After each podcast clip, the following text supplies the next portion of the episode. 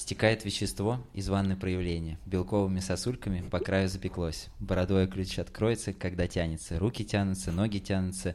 Закончится игра. Сгорают маски маскарада. Воу, у нас есть заставка. Да, осень второго курса, я вот узнал про бизнес-молодость, посмотрел какие-то видосики на ютубе чисто случайно, и такой, типа, вау, какие-то они такие, такие дельные вещи говорят. Я сходил на бесплатный какое-то там мероприятие, какое-то там мероприятие, а потом а, позвонил маме и сказал, что одолжи мне денег, короче, я через месяц тебе верну там и стану миллионером. Он сказал, ну окей. Система такая, и она, стоит уже огромный такой, огромную папку, там куча презентаций, там все супер цветно, все, короче, реально светлое будущее, все богатые, прям непонятно откуда деньги, ну то есть Да, я только хотел сказать, что сейчас твоя речь закончится тем, что ты скажешь просто на надо на самом деле вот отпустить это все, там верить во что-то и надо верить в себя, ну то есть в то, что ты делаешь, в свои поступки там и так далее, и, и просто при- призывать людей наконец, да, поступать правильно. Я вот, я вот сейчас хожу в одну группу, ребят.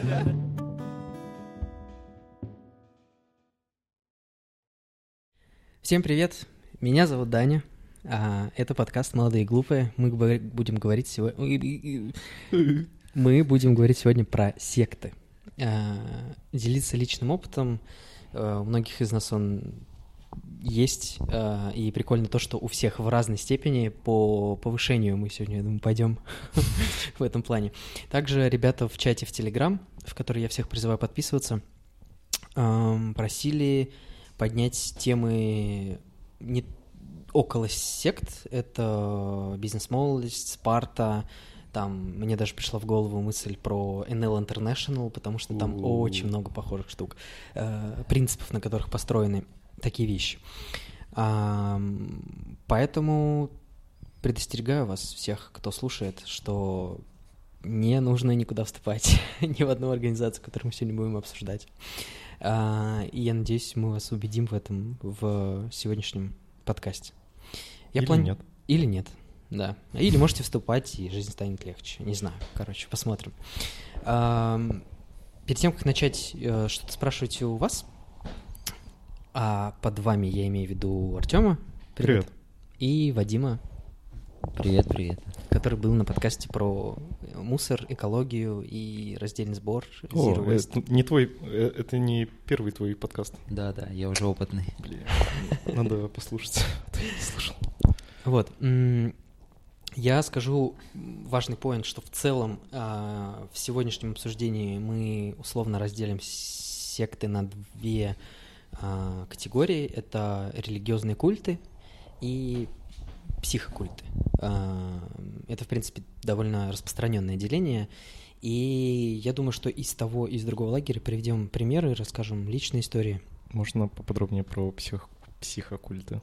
Ну, а, суть разделения в том, что а, религиозные секты — это те секты, где преимущественно есть какое-то божество или где лидер приравнивается к божеству по каким-то причинам. Ну, там, родастая это, в принципе, такая классическая вот религиозная штука. А, она же там богиня. Ну, в общем, про это мы поговорим еще. Там, да, пиздосказочная женщина. Вот. А, а вот при этом а, та же самая саентология, там все-таки, мне кажется, лично уклон больше в психокульт, а, учитывая их практики, их там занятия, их вербовку и так далее. То есть э, Рон Хаббард, конечно, красавчик, но он не провозглашал себя богом, насколько известно, э, в публичном пространстве. Ну вот тогда это тета-хилинг, про который мы тоже, я думаю, поговорим сегодня. Мне, мне кажется, я в этом подкасте буду только вздыхать и ахать, и охать. Окей. Я думаю, что интересно слушателям будет, э, скажем так, мы лучше всего зас- заставим или привлечем к прослушиванию всего эпизода, если начнем с личных историй. Это всегда работает э, прекрасно. Поэтому я спрошу у Вадима, расскажи, пожалуйста, как ты был связан или все еще на самом деле немножко связан с э, сектами, культами и так далее, и так далее. Ну Вадим- да, я- Вадим просто похож на Иисуса. Да, да, да. И э, это во мне до сих пор живет, да, с тех самых пор. Да, А, 2019 лет. Да, но все еще не умирает. Ну, короче, у меня, наверное, самая близкая ко всем а, из всех а, из вас а, история про секты, потому что я в ней был самого там малого своего возраста. У меня мама очень такая податливая к различным способам уйти от реальной жизни. И вот э, почему я сказал про Тета Хиллинг, потому что она сейчас там, тоже, в принципе, могу рассказать. Это другая секта. Это, ну, не то чтобы, ну, наверное, секта, да. Окей. А, ну, это вот как раз э, Психокульт. психокульт, да. А, а вот э, Родостея, Родастая, не знаю, как правильно, мы называли всегда Родостея э, в нашей семье. Это тот культ, где была магическая женщина Евдокия Марченко, э, которая решила, что ей писать, видимо, просто так неинтересно. Она там входила в какое-то э, наше сообщество писателей, а, даже там, признанная писатель. М. Э, Не знаю, как Билетристику правильно. какую-то Ну, писала. в общем, что-то писала она, да, и была признанной писательницей в России. а, И вот решила писать какие-то, а, как-то это называется, танки, мантры вроде, что-то такое. И на этом всем начала зарабатывать, выпускать книги и привлекать туда людей. А Я разговаривал с мамой, ну, точнее, проще всего рассказать, как я там оказался, что я помню. А, Я помню, что у нас дома были книжки какие-то странные, на которых нарисованы э, Млечный Путь и что-то такое, уходящее вот в небеса, э, фиолетового цвета, типа единорогов, там что-то такое. И то, что я помню в детстве, э, мне было, наверное, года четыре, а, я пошел на какой-то а, очень, очень странное мероприятие. Для меня это было что-то такое, типа, люди, что вы тут делаете, что-то читают. Ну, в общем, они читали свои мантры, что-то Так рассказывали. звучит, как будто ты в 4 года сам куда-то пошел. Типа, решил пойти. Такая листовка была Ну. Заманчивая. да, да, да. Млечный путь. Единороги, да. Как раз, Почему бы и нет, да, пойду к вам. Ну, в общем, я пришел, э, пришел с родителями туда, и э, мне нужно было, по-моему, выучить какую-то мантру, э, и, как мне мама напомнила, а, чтобы получить штурвал, штурвал времени. И- Да, и вот э, я как сейчас помню, сейчас вот сосредоточьтесь, я его зачитаю, потому что этот, эту мантру нужно было выучить, э, чтобы получить штурвал времени, но я его читал потом очень много раз, потому что мне сказали, что если я буду в сложной ситуации это читать, а, ну, себе как, как молитву какую-то, то у меня типа все окей будет. Так, я держусь. Итак, Пристегнитесь. да, стекает вещество из ванной проявления, белковыми сосульками по краю запеклось, бородой ключ откроется, когда тянется, руки тянутся, ноги тянутся, стек- что стекает вещество, блин, забыл, ну, в общем, что-то такое. И, ну, он очень маленький, но это просто набор каких-то вот э, слов, да, и, и вот этого, что... А, там что-то ключ открыть... ну, неважно, ладно, да, не помню. Ты когда-нибудь э, всерьез обращался к этой мантре? Э, Да вот я почему ее помню сейчас, да, ну то есть... эм, Каждый день утром, да? Да, да, да, мне когда тяжело, Перед офисом. когда меня укачало сейчас такси, когда я ехал сюда, я ее прочитал. Ну, на самом деле, действительно, я ее часто читал, потому что мне сказали, что вот как бы будет плохо, зачитай ее. Я себе там зачитал. И все, как бы, вроде, ладно, мне стало полегче. Но это реально вот сектантская какая-то и религиозная тема, когда ты это просто себя сам успокаиваешь тем, что я это сделаю, будет хорошо. Это, в Окей. принципе, типичный механизм. То, Да, что ты да. дел- делаешь какое-то ритуальное действие, набор действий или что-то читаешь. Ну, Мне кажется, это, это Ну типичный да, эффект. свечку поставил, еще что-то сделал, Да-да-да. то есть тут все что угодно. Вот для меня это было типа вот прочитал, мне сказали, окей, хотя я уже а, на самом деле ну, не помню, что такое родостея, знал, что это какие-то там дяди, тети, которые где-то собираются. А, ну, в общем, а, потом, после этого всего, как мы там встретились, я получил свой, свой штурвал времени, а, родители решили нас отвезти в лагерь. У Родостея был свой лагерь Для детей. для взрослых и детей. Это где-то на, Ура- на Урале, Миас, по-моему, город. э, Они арендовали какое-то помещение, ну там, получается, турбаза целая огромная на озере красивом. И а, там происходило следующее. Да, да ничего там не происходило на самом деле.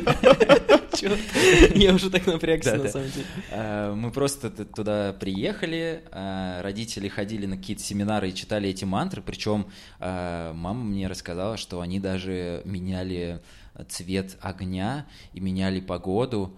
А, Я спросил у нее, а реально работало? Она говорит, да, ну, ну не всегда сразу, после обеда, например, там солнце сходило. Я говорю, а, ну, понятно. Типа, блядь, просто, ну, типа, в горах, видимо, когда они там сидели, а там постоянно погода меняется нон-стопом. Такой, ну, окей. Да. И эм, мы, а, детишки, там приходили просто в какие-то группы, если хот- хотели, опять же, и там болтали, как э, нормально разговаривать и избавиться от э, слов паразитов типа типа и всяких остальных словечек. Вот. Вот, да. И- И потом шли купаться на озеро, кушали. Обычный лагерь, на самом деле, ничего такого, кроме э, того, что там были голые люди. Ну, реально, там был... а, Постоянно голые? э, Нет, только на пляже. Там был А, Нудис- ну, нудистский нудистский пляж, да. И Ну, все купались голые, мне в целом это очень нравилось в детстве. Ну, я помню именно тогда, я, наверное, подумал, «М, неплохо. Да, это было, наверное, тогда. Э, Вот, э, тут и закончилась э, вся радостея в моей жизни, наверное. И вот сейчас, когда я вспоминал, встречаясь с мамой, она как раз там рассказала, как она туда попала. Мгм. Это тоже, наверное, будет интересно. Эм, Она пошла просто к какому-то массажисту, это были там, наверное, ну, конец 90-х, тогда, естественно, все было грустно, и, ну, либо середина, середина 90-х, как Мгм. раз 95-й, наверное, 96-й год. Э, И родители занимались всякой херней, типа Гербалайф, Тинториум, ну, в общем, НЛ, Я, я International. не знал, что Гербалайф настолько древняя штука. Да. Да, да. Ну, у меня вот как раз дома были значки «Хочешь похудеть?» Спроси меня как. Ух. И как, ей просто рассказали, что есть такая штука прикольная, родостея. Сходи, очень клево. Она сходила, привлекла туда всех своих родных. А, Ну, просто там, типа, давайте купим книжечку. А там все заключается в том, что ты покупаешь книжки, и, как я прочитал, не знаю, правда или нет, э, по крайней мере, у меня вот за этот штурвал времени, может, с родителей что-то собрали, какие-то деньги, или они берут деньги за в- вот это участие в семинарах, и ты там получаешь вот этот штурвал времени, то есть две вещи, за которые ты платишь, это книги и вот этот вот какой-то штурвал, это пропуск э, а, в то, чтобы уметь читать книжки. То есть э, Мгм. без них ты не можешь как бы читать. И, и вот ты получил этот штурвал. М. Окей. Вот. Окей. Да, и причем э, в одной статье я прочитал, что там 10 тысяч рублей на то время, это типа какие-то колоссальные деньги, Э, но на самом деле не думаю, что у моих родителей были какие-то большие деньги, наверное, там зависит все от региона, где это все устраивалось, а так это просто книжки, там 60 книг у нее, где эти мантры, и Мгм. всех ты должен купить, чтобы управлять своей жизнью. Но, когда я спросил у мамы, а почему ты ну, прекратила вообще заниматься радостей, она говорит, ну, я как бы увидел, что это не работает. Я говорю, ну ты же погоду меняла. Как это не работает? Ну, я иногда, да, бывает так стебусь. А, И она говорит, ну, жизнь-то не меняется. Ну, ну, ну, типа, окей, погода, может быть, изменилась, а жизнь лучше-то не стала. И я поняла, что это как-то не влияет на меня вот здесь и сейчас. То есть ты не поставил свечку, не прочитал мантру, и тебя, ну, там, тебе муж не стал, ну, перестал изменять. Ты, Мгм. И э, level up. И да, сразу да, да. скилл-поинты. Ничего-то не меняется, может быть, там, э, не знаю, какие-то э, свечки начинают другим цветом гореть, а жизнь как была херовая, так и осталась. Мгм. И поэтому она оттуда ушла. Ну, Ее так это- просто отпустили. Ну, то есть, в принципе, Да, там проблем не было. Самое главное покупать книжки, ты просто как э, покупатель там существуешь и все, там не было какое-то обязательства. А, по крайней мере, я не, не знаю о таком, может быть, мама книжная ярмарка для нудистов.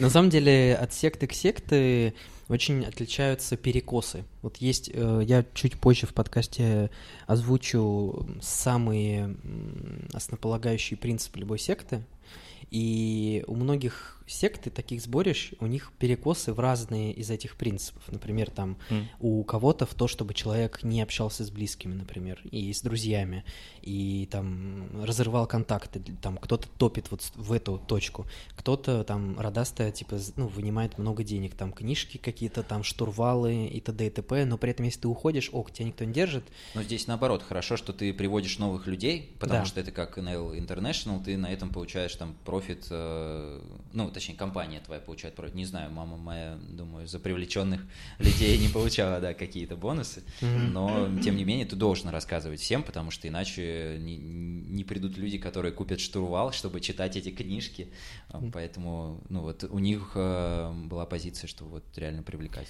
Слушай, мне интересно очень то, что она все равно продолжает у тебя как бы в подобные штуки вступать дальше. Хотя один раз долгий опыт уже показал, что вот ну, это не работает. То есть Она же не сказала, что типа секта херня. Она сказала, Да. что конкретно радасты. Да. Р- ну, давайте так называть. да. Радостея, да. Родосея, да. Причем это вроде как это псевдоним Евдокии Марченко, как я понял, сегодня из статьи. Так О. что, то Стой, есть а это это случайно не та дама, которую ты показывал? Да. Да. Когда мы как раз уезжали из деревни, мне тогда было 6 лет. Первое, что меня удивило, меня мама в школу, естественно, взяла раньше, поскольку надо было ребенка с собой возить. Отдала. Да, отдала. Но отдала, она была учительница.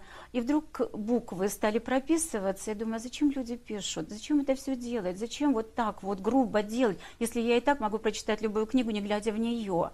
И на самом деле я им все время читала, пока не приехала комиссия, не проверила меня, что я не знаю ни одной буквы. Вот тут мама очень удивилась и говорит, как ты не знаешь Подождите, вы буквы?» э, начали То читать раньше, читаю- чем вы Да, изучили да, да, буквы? Да, как я такое начала- возможно? Ну вот так, это же из времени. Из времени все по-другому. И потом, когда я смотрела на звезды, я всегда лежала и смотрела на звезды, и вдруг ощущение было, что я туда поднялась, и этот свет э, меня пронзил полностью. И вот с этого момента я стала заниматься временем. Я поняла, что от света зависят все интервалы времени. И второй раз ровно такой же проход получился световой, когда я уже стала астрономом, еще училась. Просто восхитительная женщина. Я в шоке. Она реально клевая. И мне кажется, даже я ее видел. Ну, то есть вот как раз, когда получал штурвал времени,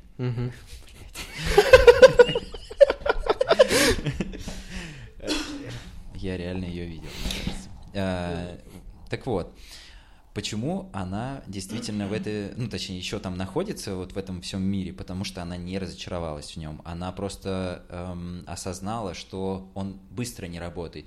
И даже когда мне рассказывает о этой радости, она понимает, что, в принципе, это прикольная штука. Там танки, и э, рассказывает это действительно, как будто это рабочая штука. Она не разочаровалась до сих пор в этой Мгм. радостее, Мгм. и поэтому пришла просто к новой вещи, которая для нее сейчас работает. А это... Тета-хилинг. Это хилинг. Понятно. Вот. А, И, Это да, то, и- что ты сейчас с котом делаешь? Я вот таким никогда не видел. Он Ну, если вкратце, то я тоже ни хера не понимаю, что это такое, но вроде как это тетка, которая, еще одна тетка, которая просто э, искала лечение от рака, которого, собственно, не существует, и э, М. решила вот э, использовать какие-то там свои методики, которые ее якобы излечили. И ученые То есть она, исследовали она, она просто осознала, что рака нет, и он прошел. Да, да, да. То есть она Мгм. что-то делала, рак кончился, и она сказала, что это лечит как бы от всех болезней. Это все хорошо, можно стать очень крутым. И э, потом начала изучать как бы с учеными, почему вообще так произошло, почему рака-то нет, э, как я исцелилась. И они сказали, ты на тета-волнах думала, а это помогает там что-то сделать, не знаю, надеюсь, меня потом тета-хилингсы не, не встретят в каком-нибудь Тета-хилингсы. Это прям какая-то нация из какой-то космической Одиссеи. Тета-хилингсы. В общем, надеюсь, вы не обидитесь, э, если вы слушаете, да, это. Это всего лишь мнение человека. Да. а, Но, в общем, ее исследовали, и оказывается, тета-волны, они там как-то лечат. По факту это просто психология, как я для себя осознал. Ты просто себе говоришь, типа, все классно, все прикольно, я могу, не надо расстраиваться. На работе все, что происходит, это на самом деле просто как бы вещи, это люди, они все разные, и если у кого-то сейчас плохое настроение, это не значит, что тебе нужно на него срываться, и он тебя не любит, а просто вот как бы наслаждайся жизнью. М, И так, всё. так вот, что я периодически ловлю. Это волна. Да, но, но, там есть еще бонусы. Естественно, ты не можешь просто так э, ловить тета-волны. То есть Ты- там, там нужно поймать волновой рычаг. Ну, я- я не знаю, как это называется. Просто мне мама, когда рассказывает, я начинаю отключаться. иногда. Ну, потому что там начинается психодел. Э, Если подробнее, я вот, опять же, наверное, могу говорить э, много про это все, потому что мама рассказывает, и она, самый главный у нас очаг э, се- се- сектантства в нашей семье. И, эм, ну, ну, например, она мне сказала позавчера, что у меня 1786 договоров с дьяволом. У тебя? Да, у меня именно. Мгм. Которые я заключил во сне. Но это не те договора, которые ты осознанно делаешь, а во сне. И поэтому их можно э, аннулировать. Вот. А у нее 584, что-то такое. Откуда она взяла эти цифры? Причем она их сказала очень быстро. Я аж прям такой, окей, ну типа, рандомайзер быстро работает. Как-то, я опередил маму. Да, да, да. Эм, В общем, она просто их расторгла, на самом деле. Она сказала, что она расторгает свои, да. И у меня их просто уже, ну, там много. Я говорю, я красавчик. А она мне говорит, ты не представляешь, какой он красавчик. Я говорю, я весь в него. Ну, то есть там разговоры всегда вот такие. Это, ну, на грани да. немножко юморка. Ну, А я чтобы- всегда стебусь, потому что для меня, ну, это, ну, прям совсем не серьезно, но стараюсь все-таки как-то осознанно подходить к этому всему, потому что мама все равно верит, ей действительно хорошо от этого всего, а, но там есть свои фишки типа обучения, за которые тебе нужно заплатить, естественно. Ты, естественно, получаешь какие-то ачивки а, за то, что проходишь какой-то курс. Например, она сказала мне недавно, что «Ой, я прошла курс недавно, и теперь могу на богатство ставить э, себе какие-то там а, заслоны, блоки и всякое такое». Атрибуты. Да, да, да. Мгм. Ну и там с мертвыми можно разговаривать, она там с моим дядей разговаривает, рассказывает, как, ну, что его действительно убили, а не он там умер, ну и всякое такое. То есть ты сидишь, просто слушаешь, типа, прикольно, прикольно, окей. А, Я просто почему про Ра- Радостею часто вспоминаю а, и вообще знаю, что это существует, потому что совершенно случайно я столкнулся с этим э, довольно комично. Мы ехали в поезде в плацкарте с моей мамой куда-то или откуда-то, я не помню. И у нас у обоих были верхние полки. Э, Мы, соответственно, лежим, э, я на своей, она на своей, мы что-то читаем, и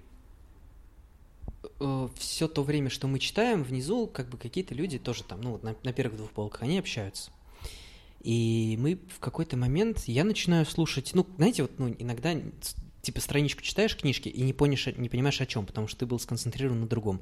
Так вот, я был сконцентрирован на разговоре этих людей снизу. И они разговаривали о крайне странных вещах, на крайне странном языке. Там что-то было про плазму, там, там что-то про какие-то там волны.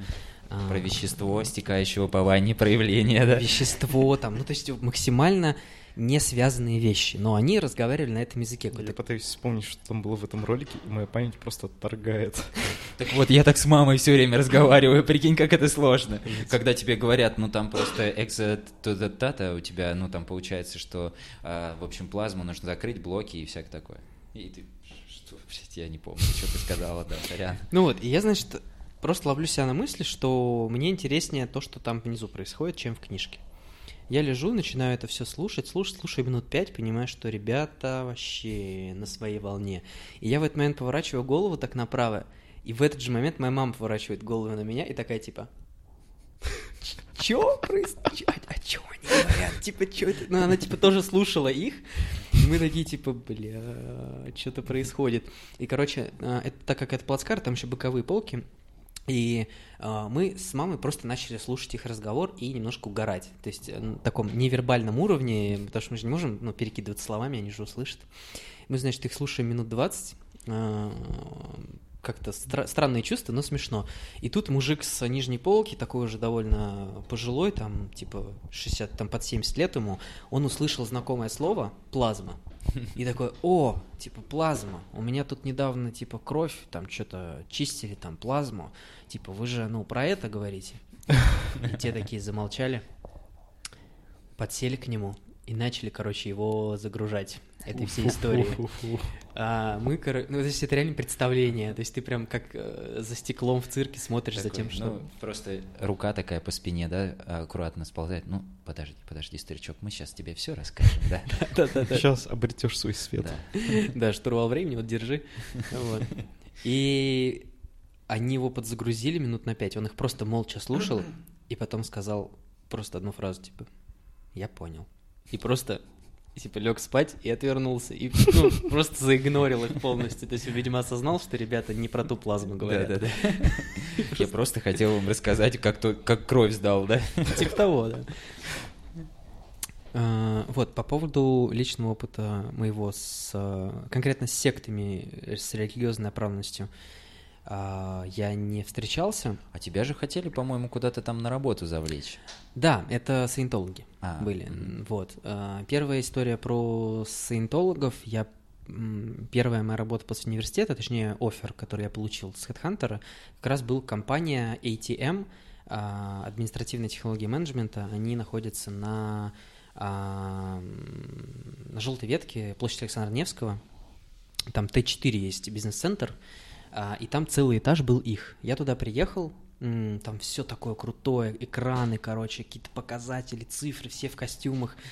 В общем, не буду долго затягивать эту историю, но я прошел собеседование, сдал тесты на IQ, еще на какие-то тесты, несколько тестов сдал. Мне сразу позвонили через час, пригласили на тестовые дни.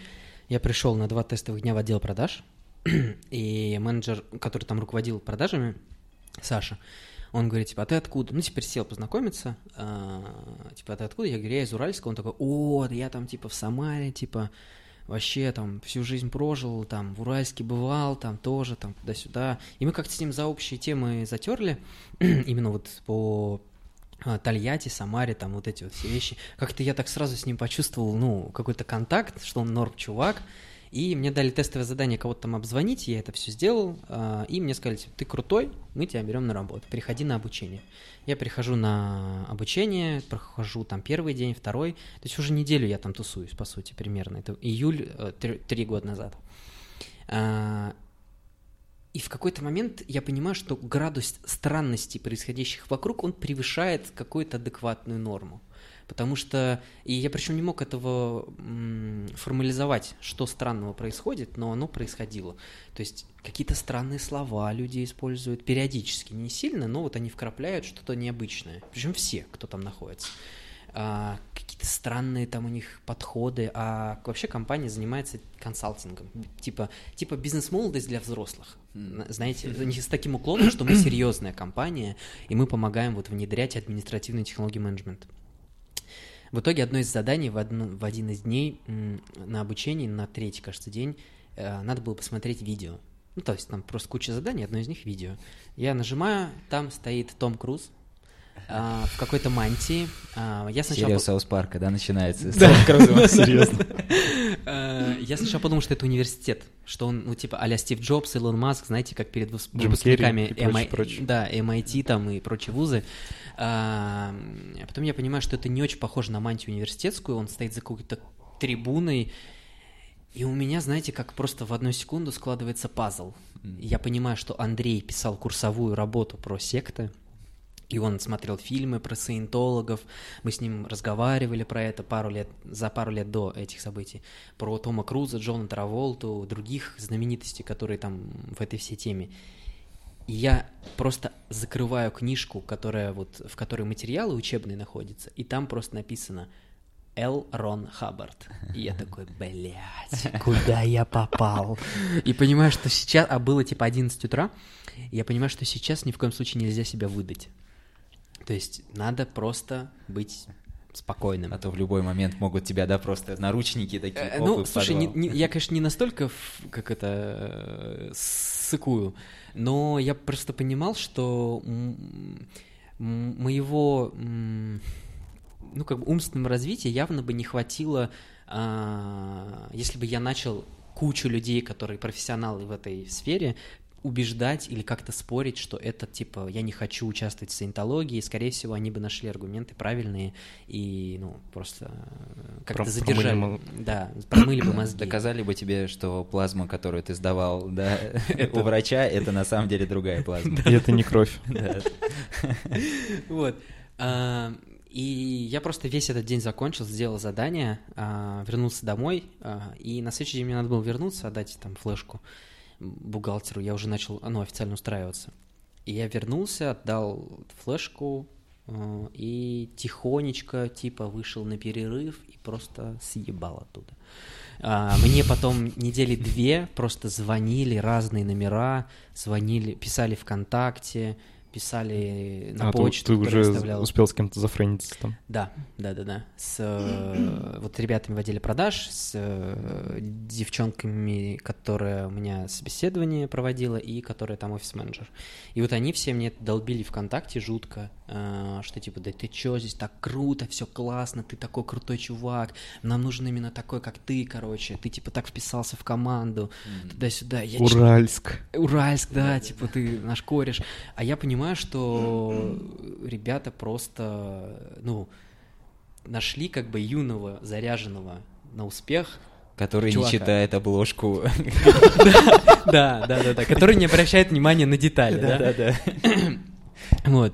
А, и, собственно, мои приключения с саентологами закончились. Но вот говоря про тот пазл, который у меня собрался, он заключался... Просто Том Круз как триггер запустил сборку пазла, но потом вот Рон Хаббард, я, меня стрельнуло, что это тот чувак, оказывается. Вот. Потом я понял, что у них основной офис находится в США, а, а саентология в России, если что, запрещена. И родостея тоже теперь запрещена. И фишка в том, что когда владельцы бизнеса проходят первый курс а, или два курса а, вот в этой компании, они должны пройти третий самый крутой курс, он там самый дорогой, а, и как бы максимально прокачивает тебя и твою компанию, и он уже проводится в Америке с там основателем этой всей там школы менеджмента, там, ну не основателем, а вот тот, кто сейчас занимается курированием вот этого всего. По сути, а, м, Неплохой вариант уехать в США, да? И Съездить в встретиться США. с Да. Томом Крузом. Да, на самом деле а, эти ребята, ну, то есть я же там все-таки читал материалы, это все пронизано вот всеми саентологическими штуками, и я понимаю, что тех, кто доезжает до США, это реально заряженные люди, а, которым промыли мозги, и их уже вербуют туда прям максимально, но в целом то, что они преподают, это метода, которую Хаббард придумал для управления огромной сетью церквей. И по большому счету, наверное, там даже есть что-то ну, дельное с точки зрения там, управления, ну потому что ты должен как-то администрировать Ну да. кучу людей, кучу сеть церквей, там, до иерархия, маркетинг, Мгм. продвижение. Ну, то есть там вот эти все штуки. эм, Поэтому, причем там довольно большие компании, как, знаете, адепты вот именно вот этого консалтингового агентства. Типа там «Золотая рыбка», вот сеть этих, м, как зоомагазинов. Зоомагазин, А, какая-то строительная большая компания, там чувак прям на видео говорит, что это да. круто. ЛЦР базовые, да? Да, да. да. Settle City. Settle City, да. Это первый опыт, но я, в принципе, его смог избежать. а, И во многом именно из-за того, что у меня был предыдущий опыт. Предыдущий заключается в том, что я в университете на втором, кажется, курсе познакомился с чуваком. а, Я приехал на бизнес-завтрак. Я очень горел идеей бизнеса.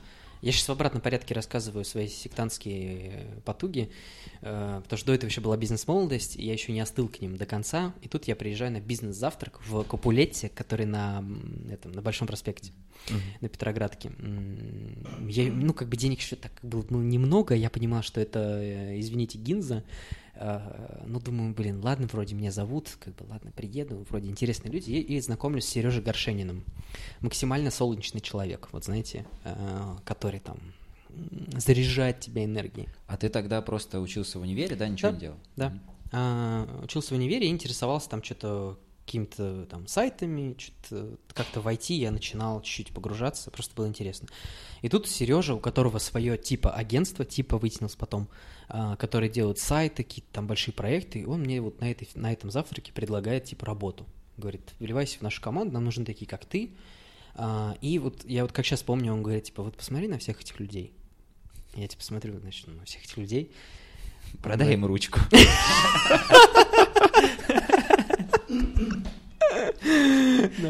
Он говорит, «А, что, что ты видишь? Я даже, чтобы вот вы погрузились, э, макс- максимально сделаю так. Что ты видишь? А, И я такой, ну, активные ребята. Он такой, счастливые, заряженные, а, любящие жизнь. Я такой, «О- окей, ладно, типа, к чему ты клонишь?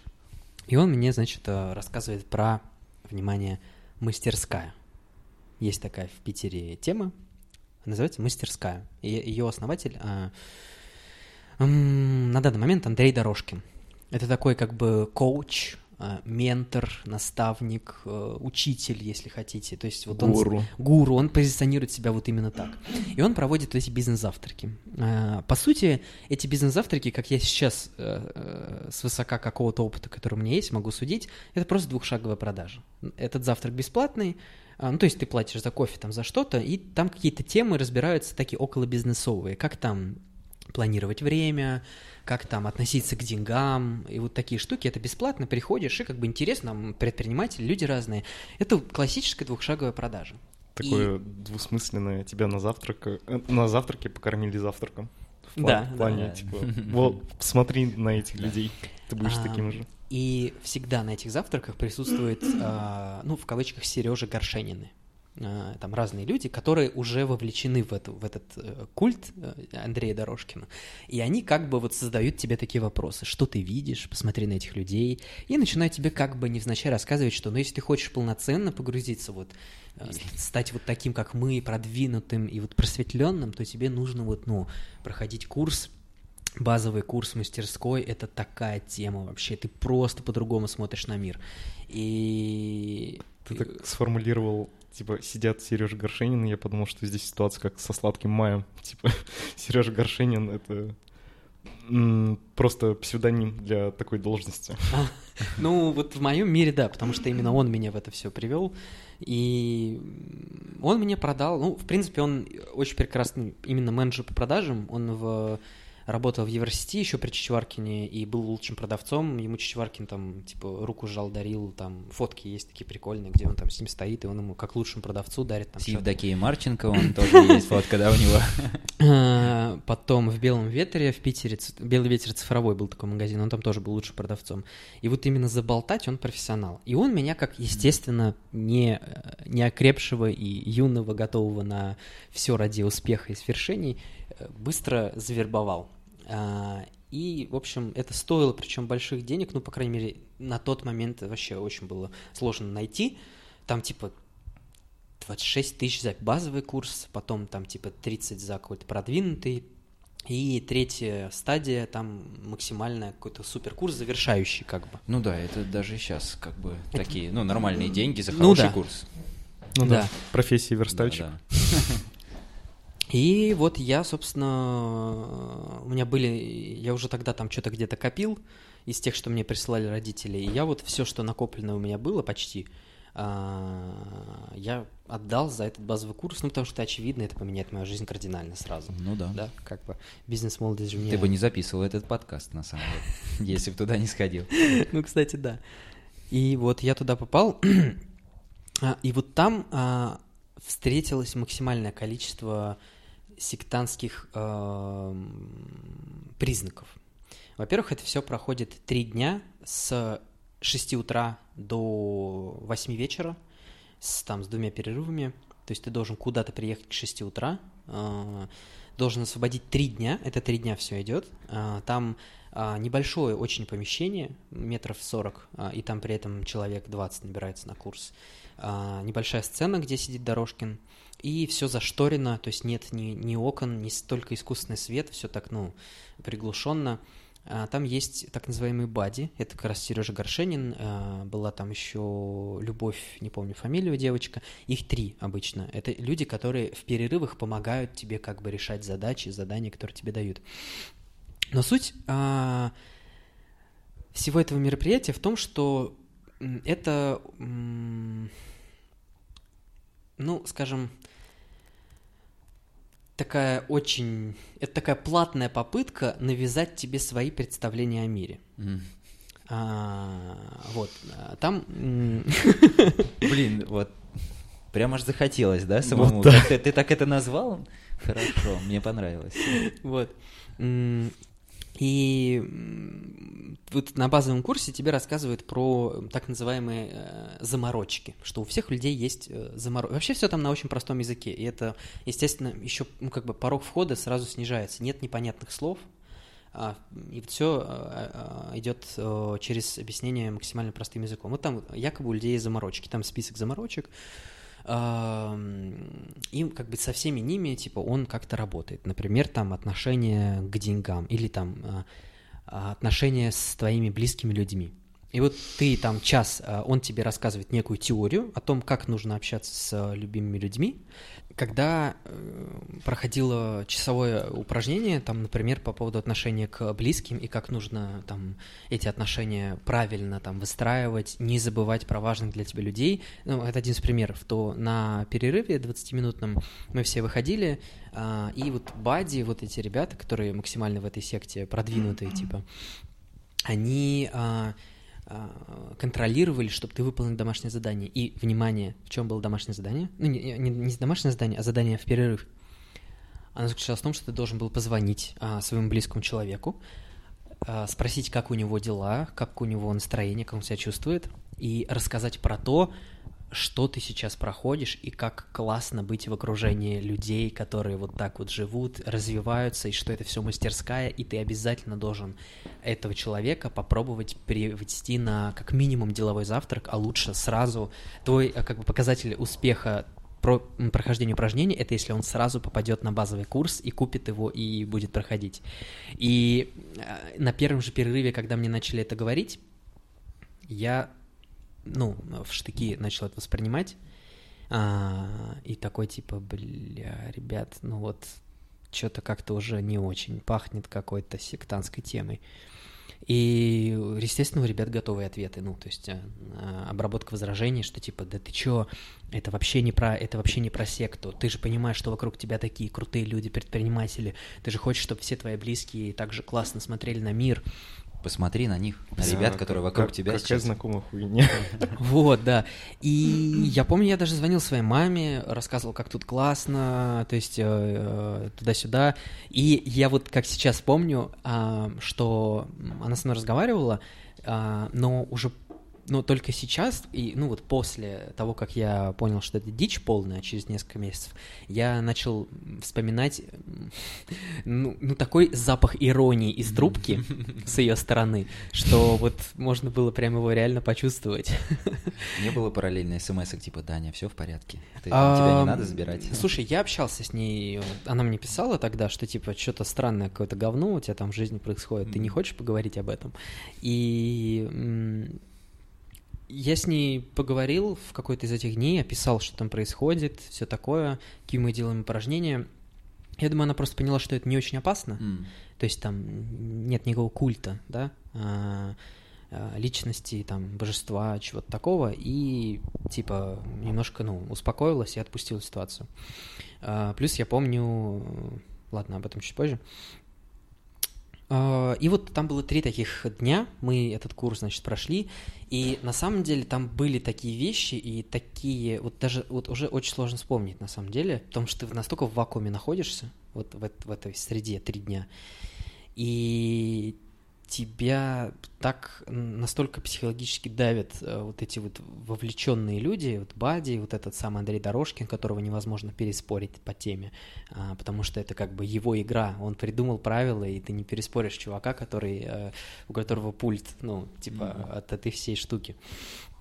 И я сильно очень загнался, я помню, в какой-то момент. а, И у меня даже есть подозрение, что мои некоторые в будущем всплывшие депрессивные состояния а, могли быть вызваны тем, что вот моя психика пошатнулась тогда, на, именно на этом курсе. И когда я погружался и гуглил эту всю тему после курса, я понял, что это некое, это некое продолжение а, знаменитого LifeSpring. Был такой тоже психокульт, так скажем, очень массовый, когда, э, очень похоже по э, наполнению программы, как вот мастерская, потому что мастерская это такая камерная вещь, и она дороже просто стоит. Эм, Но тем не менее, Горшенин и работа с ним, ну как в его типа агентстве, а, он меня убедил еще и на второй курс сходить. А, Типа, ты поймешь все только когда пройдешь второй курс, ты типа первый осознаешь. Ну, логично. Ну, да? штурвал у тебя появится. Да, да, появится штурвал. И Мантру тебе напишем. Да. я пошел на второй курс, отдал еще там 30 с чем-то, вроде как тысяч, прошел второй, а, пф, и вот я как-то понял, что ребята реально просто... и мне, мне даже есть ощущение, что я кого-то туда привел. А, вроде бы как. Да, вроде Егора, что ли. Не помню. Ну, кого, кого-то вроде даже туда привел. И я прошел второй курс. Я погрузился внутрь работы и процессов агентства Сережи. И я понял, что это все просто, ну, этого не существует. Он не платит деньги своим сотрудникам, там, верстальщикам, дизайнерам. Он должен всем денег, он кидает клиентов, а, просто за счет того, что он классный балабол и продажник. А, и за ним ничего не стоит, кроме его слов. И все. Я понял, что никакого успеха у него лично нет. А, я как бы не несколько более трезвым взглядом посмотрел на людей, которые там собрались, и там успешных по-настоящему людей было все-таки, ну, очень мало, которые как-то там случайно оказались и, скорее всего, забили потом хер. Вот. И просто понял, что это дичь, и также открестился от них. А, Они мне тоже звонили, писали, уговаривали, встречались даже со мной, пытались как-то там обратно себе, в свою эту секту. Но вот тебе повезло, что у тебя хватило уровня осознанности, чтобы оттуда просто свалить. По-любому люди там, я не знаю, есть сейчас или нет, но вот интересно, что происходит, э, когда он кидает людей вот так на деньги, ну, не платит зарплату, он просто их убеждает, э, что деньги — это ничто, и в Капулете сидят люди счастливые и не расплачиваются или как? Это все заморочки. Или это уже, да, типа, клиент? А, слушай, ну он, он платил просто с огромными там а, гэпами, так скажем. То есть потом там платил за какую-то часть, но А. уже просил делать новую работу, и опять... он... это э, вечный долг был. Да, да, такой, да. То есть он эм, как бы увеличивал э, Кредитный да, лимит. Кредитный лимит, да, всё, и ждал, пока человек просто сам скажет такой.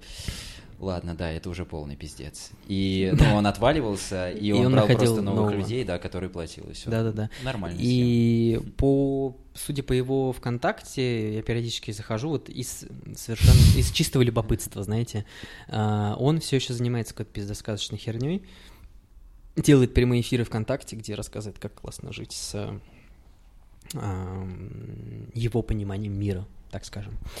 Вот. а, Мы делали перерыв, и в этом перерыве к нам присоединился постоянный участник нашего подкаста Андрей Белев. Привет, Андрей. Привет всем. Мы начали с того, что а, рассказывали личные истории, а, как каждый из нас был э, вовлечен или сталкивался с сектами. Вот, если честно, несмотря на то, что мы с тобой кучу лет дружим, мне кажется, что вроде бы у тебя непосредственного э, опыта с сектами вроде бы не было, или я ошибаюсь? Не, не было. Ну, то есть мне просто как-то всегда это было интересно, и я в школе там постоянно с э, нашим религионоведом на эту тему общался, Мгм. и все такое. Ну и, то есть, максимум, что было, это всякие свидетели Иеговы, мне кажется, которых никто, Которые на самом деле пусечки. которые- которых никто не избежал. Ты поэтому в белой рубашке. Да. Поговорим о Боге. Да, да, да. Ребята, вы верите в Бога?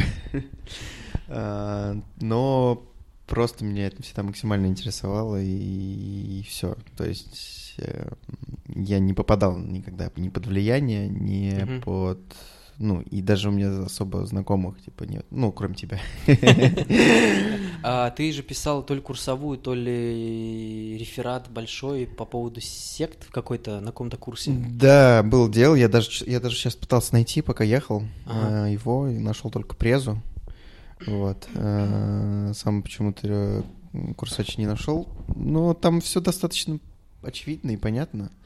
А, ну, типа, гла- главный, как бы, главный вопрос в том, что в самом слове сект, секта нет ничего негативного. Это важно понимать, когда мы используем это слово. То есть а, секта — это нормально. То есть в э, любая религиозная секта, а, она в большей массе это типа ну абсолютно нормальные вещи. Это просто какое-то ответвление от э, основной религии, которая ну особо никому не мешает ничего не делать.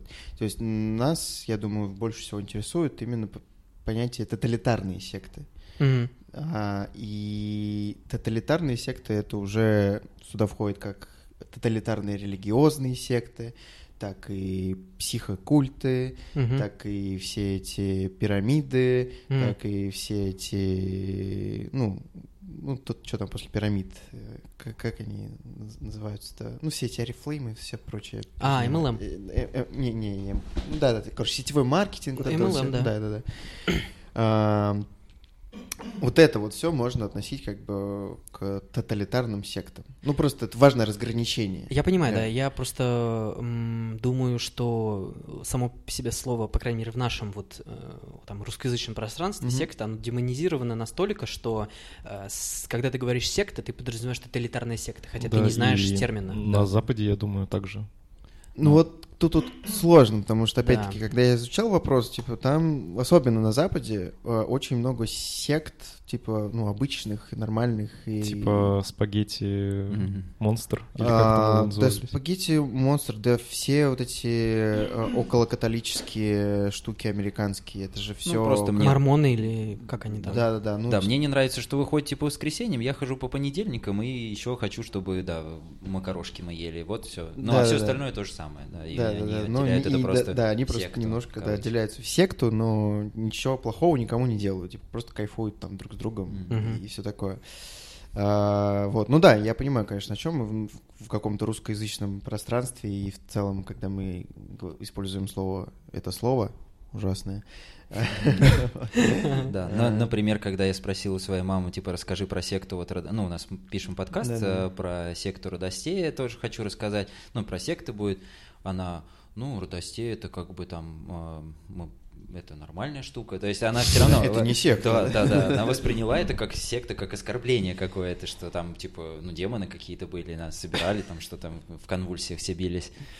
Так что, да, все равно есть негативный оттенок в этом. Да, безусловно. Ну вот, что дальше-то говорить? Что ты хочешь- узнать? А, а у тебя, я так понимаю, Артем, не было личного опыта или, может быть, У друзей? меня был опыт с пирамидой.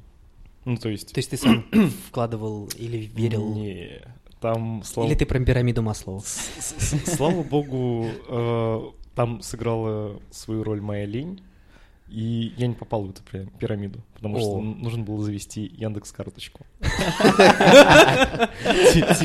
А я такой, я мне Яндекс кошелек, зачем? А, Ребята, если вы думаете сделать секту, делайте сразу Apple Pay. Да, серьезно, сейчас секту проще сделать, мне кажется. Ты просто сразу же с картридером подходишь. В, общем, я не помню, это, кажется, было в седьмом классе, и, ну, я пытался найти подработку какую-либо, чтобы хватало на какие-нибудь свои штуки. И ко мне обратилась моя одноклассница, сказала, что вот она нашла наконец-то работу, она прикольная, и в потенциале, типа, станет обеспечивать там своих родителей и прочее, прочее. «А, давай встретимся там возле метро Обводный канал, там есть кофешоп, типа, сядем, я тебя угощу кофе. Я такой, «М, типа, очень странно. Ну, то есть это не типичное поведение, она Да, прям да, да, де- да, девочка да. скромница, а тут просто я уже через трубку ощущаю, как у нее выгнулась грудь, и как она с- просто с горящими глазами все это говорит. Мгм. А, встречаюсь с ней, и с ней пришла ее сестра и молодой человек сестры. То есть Мгм. меня начали прессовать трое человек. В каком ты классе седьмом был? что такое, седьмой, восьмой, ну, короче, Малец, короче. ну, да. И они такие, вот, короче, э, я даже уже не помню, там то ли, то ли какая-то цифровая херня, то ли это был что-то вроде Oriflame. В общем, суть, суть была в том, что э, реферальная система, типа, ты можешь выполнять ряд каких-то задач, получать с этого там, определенный процент, но самый большой процент, если ты кого-то приводишь, и ты, типа, с помощью этого человека будешь зарабатывать еще больше. Ну, он под тобой, и как бы Да, да, MLM, да. привет. И, и- и я такой, это же гребаная херня. Типа, э, это, это же пирамида.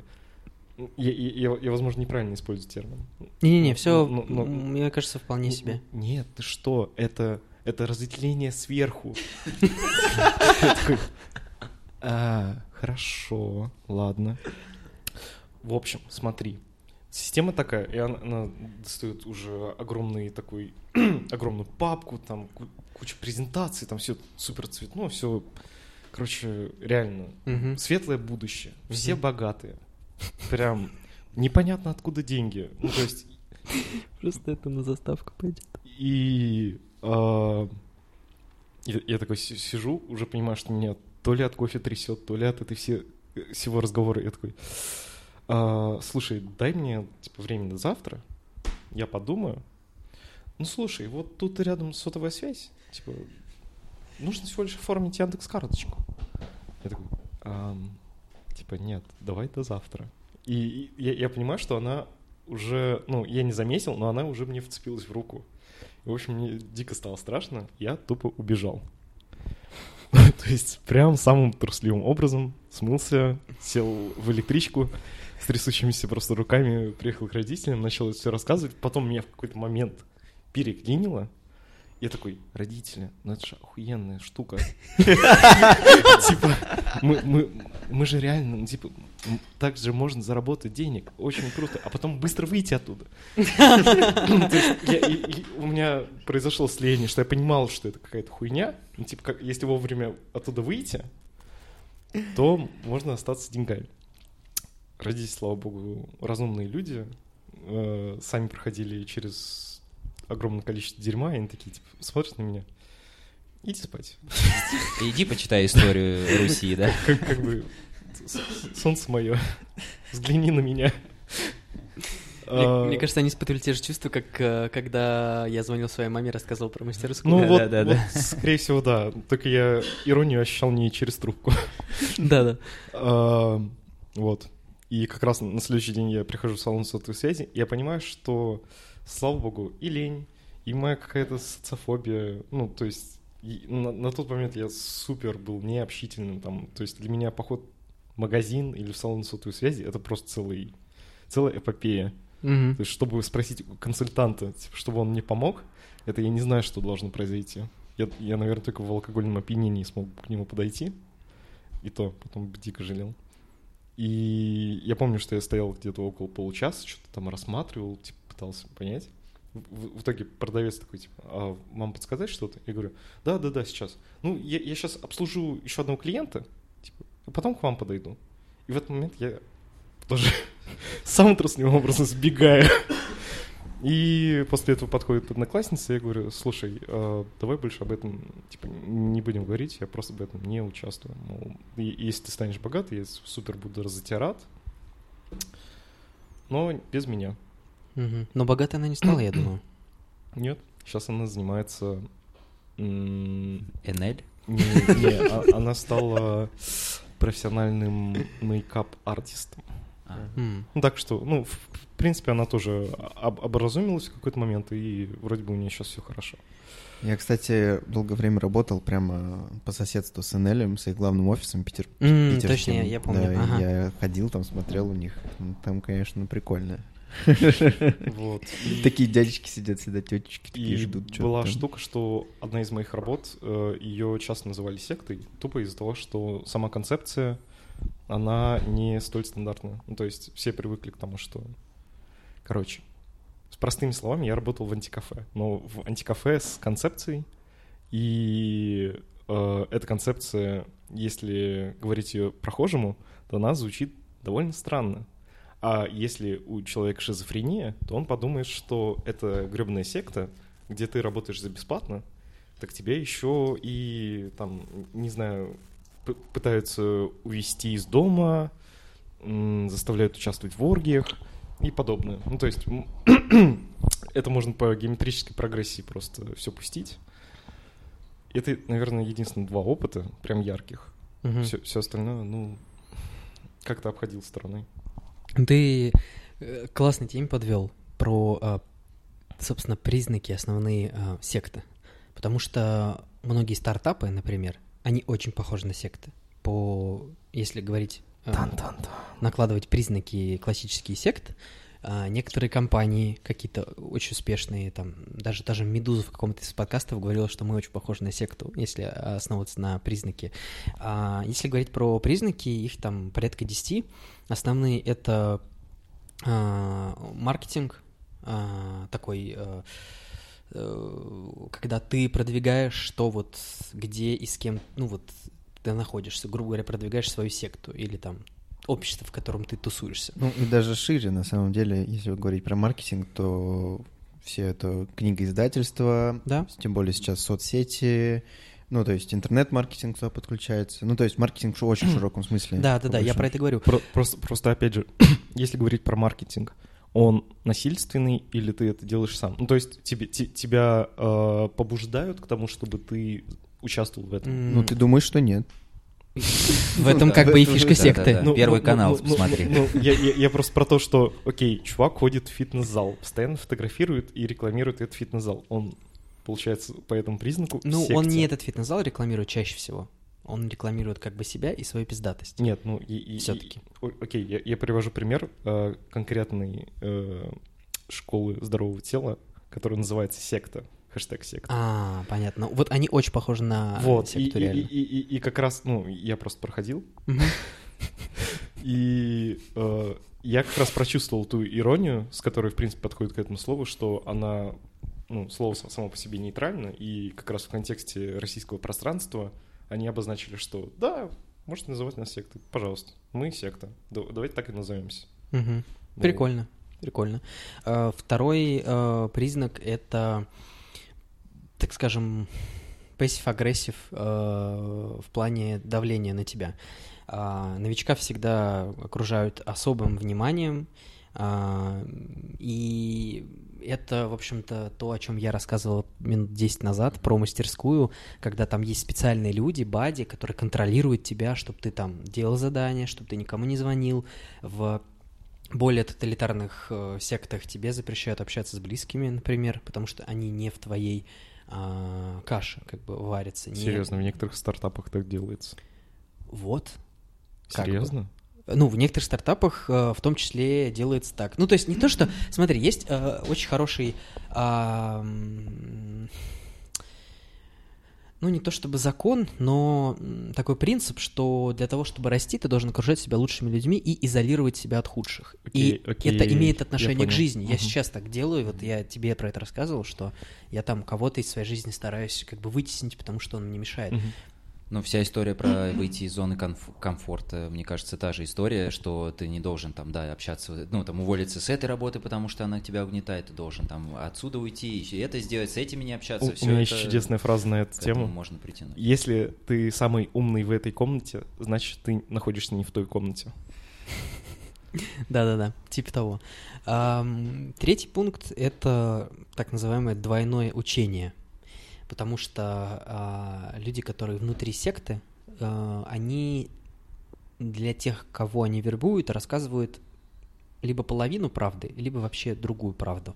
Что ты начнешь управлять погодой, что ты будешь общаться с мертвыми и так далее, так далее. В итоге ты приходишь, и ты понимаешь, что тебе надо купить книжки, тебе надо купить э, штурвал времени, и только тогда ты это все поймешь. И, ну, то есть это некая такая, ну, полуправда или ложь, чтобы ты оказался в нужном месте, и тебя окружили люди, и под давлением ты продолжил дальше уже свой путь. Ну да, это называется еще разграничение информации, типа более таким простым Да. э, термином. Да. Но только погоду-то и с мертвыми-то все равно получается поговорить. Ну, по крайней мере, у моей мамы, не знаю, надо было ее позвать расторгнуть сделки с дьяволом. Да, да. А, ну, понятное дело, иерархия. Я думаю, тут даже не нужно пояснения делать какие-то. Ну, блин, тогда почти любой институт, почти любая компания. Ну да, ну если... Тут просто надо брать в комплексе вот все вот эти штуки, Ну, и окей. они Не рассматривать отдельно. Да, пятый пункт – непогрешимость секты и основатель, если там у нее есть основатель. И тут, в принципе, я тоже вспоминаю опыт мастерской, например, где пытаешься ты спорить с этим Дорожкиным Андреем и, или доказывать свою точку зрения. Она никому там не нужна, твоя точка зрения. Есть то, как тебе ну, рассказывают, и вот только так нужно жить, это единственная правда. А, и тебя в этом убеждают все вокруг. А, особенно те, кто там вот э, старшие, так скажем. А, у них заготовлены аргументы, и, собственно, именно вот, мне кажется, вот этот пункт, он как раз-таки при хорошем уклоне именно в пункт того, что сект, секта непогрешима, он и приводит к тому, что люди начинают, э, перестают общаться со своими родственниками, изолируются от людей, продают квартиры и так далее. Так, ну, собственно, понятное дело, что некая элитарность э, проповедуется очень часто.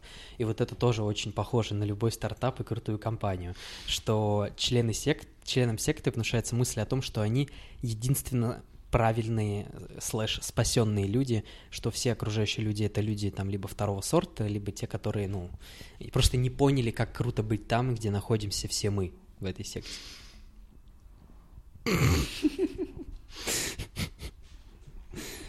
М.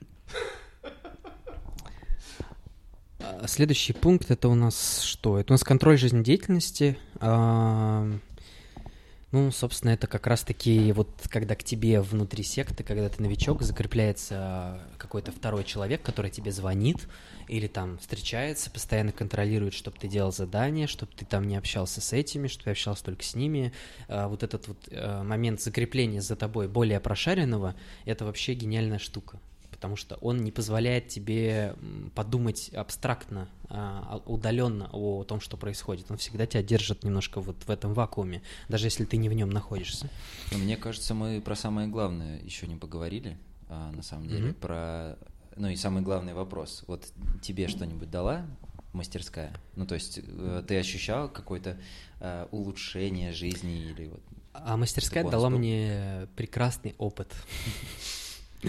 Просто и все. И, и у меня, ну, то есть это была отличная прививка н- к ребятам, которые мне подойдут, я думаю, еще в жизни э, и скажут, что, чувак, мы в такой теме сейчас, вообще, ты просто по-другому посмотришь на мир. Ну, то есть Это- вот бизнесовых тем, вот про которые они говорят, и там навыков, которые они тебя научат, и ты сможешь там распоряжаться Это бюджетом просто- классно, ничего не было? Это вода просто. А, Это вот скорее про отношение к деньгам. Он там очень много говорил, что нельзя использовать уменьшительно-ласкательные а, Мгм. к- по отношению к деньгам, нельзя говорить денежка и вот такие вещи, потому что, ну, как бы деньги — это власть, а с властью нельзя обращаться вот так. Ну, то есть вот Это уже прям какой-то трансерфинг реальности. Ну, типа, да, это, знаешь, шутка из разряда, если там ты сидишь на унитазе, но не сиди просто так, представляй, что ты в Ламборджини. Э, То есть Мгм. это И все твои негативные эмоции проходят через тебя. в прямом смысле, да. Вот. Так что, конечно, в реальности это ничего себе совершенно не дает, кроме как прививки на будущее, если ты смог вырваться. Но вот у меня все равно есть какое-то ощущение, что ну, почему вообще люди приходят, да, в эти секты. А, Если бы они сразу моментально работали как прививки какие-то, ну вот как у тебя, например, да, с- опять же, с тем уровнем осознанности, который был у тебя, тебе позволило это осознать, что это прививка, и все, я убежал оттуда. Но все равно что-то это дает людям, ну такое именно позитивное и даже моментальное, вот здесь сейчас, когда тебе говорят, что это очень клево, что ты Мгм. рядом с такими людьми, люди радуются, улыбаются. А, Тут, мне кажется, самое главное правило, почему, когда секта становится действительно вот негативной сектой, когда а, с тебя начинают действительно что-то требовать. Ну, то есть выкачивать деньги, как-то требовать, э, там, как-то помогать другим или еще что-то. Ну, то есть любая очень сильная э, отдача твоих ресурсов, она сразу превращает вот эту секту в негативную, потому что все остальное это просто, ну окей, ладно, ну, если так глобально рассуждать, то это, в принципе, ну собрались они, ну, грубо говоря, верят там в плазму, да, э, читают мантры какие-то, но если не покупать книжки и ничего этого не делать, то, наверное, можно к этому относиться очень нейтрально и типа, ну, ну окей, слушай, какая разница верить ну, в Иисуса или еще в Не, ну слушай, это просто же все грамотно очень устроено, недаром не она иерархически устроена, и тебя никто поначалу не будет от тебя ничего требовать, это ну, потому что вербовка, она проходит очень, э, так, ну, типа, степ-бай-степ. Э, потому что сначала тебя окружает любовью, ты очень значим, ты там... Причастен к чему-то большему. Причастен к чему-то большему, тебе помогают, тебе могут действительно помогать, ну, типа, в решении каких-то твоих вот сейчас насущных проблем в жизни, там, помочь с квартирой, помочь, там, не знаю, с долгами и так далее, и так далее они тебя этим как бы в том числе, ну, берут, а потом уже, когда ты достигаешь в этой иерархии определенной ступени, э, ну, зачастую э, к тебе уже применяются совсем другие методы. И, но, типа, бежать уже поздно. Ты, во-первых, уже слишком э, сильно привязан ко, ко всем ну, этим людям, эмоционально, зависим, да. да, эмоционально зависим. Э, тебя окружает огромное количество людей, и это огромное давление, да, с, э, этого микросоциума. И тебе просто, ну, э, стыдно если ты ну, не хочешь там, чем-то поделиться, тебе, во-первых, будет стыдно, а скорее всего ты просто захочешь, это действительно захочешь. А, то есть настолько это все грамотно устроено, что ты тебя даже не будут просить о том, чтобы ты сливал весь свой бюджет в, в, в организацию эту. То есть ты это будешь делать действительно искренне и так далее. Ну, то есть они именно... Э, но, с другой стороны, не, ну, невозможно же придумать группу людей, мне кажется, которые, в которой бы не было зависимости от чего-либо. Ну, то есть даже если брать религию какую-либо, то в любом случае они берут с этого всего, что можно управлять как-то людьми, ну, то есть в определенный момент времени. И если брать просто любую группу людей, там, работа, ну, стартап или еще что-то, то в любом случае будет профит. И поэтому, ну, про что мы и говорили, наверное, любая группа людей, это ты, и есть. Ты меня на такую интересную мысль навел, когда сказал, что как только начинают выкачивать из тебя там и требовать там ресурсы какие-то, то mm-hmm. это уже похоже на плохую секту. Я сразу подумал про как ее зовут-то, про Чулпан Хаматову, Митю Олешковского mm. и всех благотворителей, да, которые, да, да, как да, бы, да. ну, э, понятно, на, что они там прозрачно тратят деньги на помощь, но как бы они довольно много денег выкачивают из людей. но у них там, окей, понятные цели. А мы все вокруг да около ходим темы религии и классических признанных а, религиозных течений, христианства, мусульманства там и прочего-прочего. И мне очень интересна эта тема, потому что я считаю, что это то же самое, совершенно то же самое. Все, что мы обсуждали до этого, это полностью то же самое. Это секта, просто она имеет в себе вот как раз десятый принцип, о котором я не сказал. Она а, с глобаль... ну, с амбициями к власти. Это очень часто аффилированные с властью структуры, очень сильно аффилированные. Это очень часто вот в верхушке иерархии начинает влиять на не только на свой микросоциум, а на вообще социум, как христианство, как католицизм, и там, не знаю, буддизм, мусульманство и так далее. И, как по мне, никакой разницы между радостей и христианством нет. Просто набор с... Просто набор слов э, в молитве, он разный. Вот и все. Ну вот прочитать, э, я, я вот в детстве знал единственную молитву, вот самую что-то там про Бого... Святая Богородица, у меня еще фамилия Богородицкий, в общем, mm. что такое. Вот если вот послушать эту молитву и рядом пустить молитву, вот, которую ты говорил из Радостеи, mm. человеку из другой культуры, допустим, китайцу, а у меня есть подозрение, что он и то, и другое посчитает одинаковой дичью. Ну, либо просто посчитает одинаковым набором слов, да. И м, тут, мне кажется, самое главное, что э, религия и секта это вот одно и то же, просто, э, ну, это, наверное, по определению так оно и есть, э, что секта это просто непризнанная религия, э, ответвление религии. Собственно, тут и кроется весь ответ. То есть религия и секта это одно и то же, просто одни не признали другую, вот и все. Эм, ну, скажем так, мне кажется, главное отличие тоталитарной секты от э, религии это заключается в том, что у тоталитарных сект э, ущерб, который они наносят психике человека, его благосостоянию и прочим атрибутам его жизни, он, во-первых, намного э, сильнее сконцентрирован, и он ну, по времени более сжат. То есть мы можем долго рассуждать о том, как влияет да, приверженность какой к той или иной конфессии на твою жизнь, А, но все-таки Прости, можно тебя перебью? Да.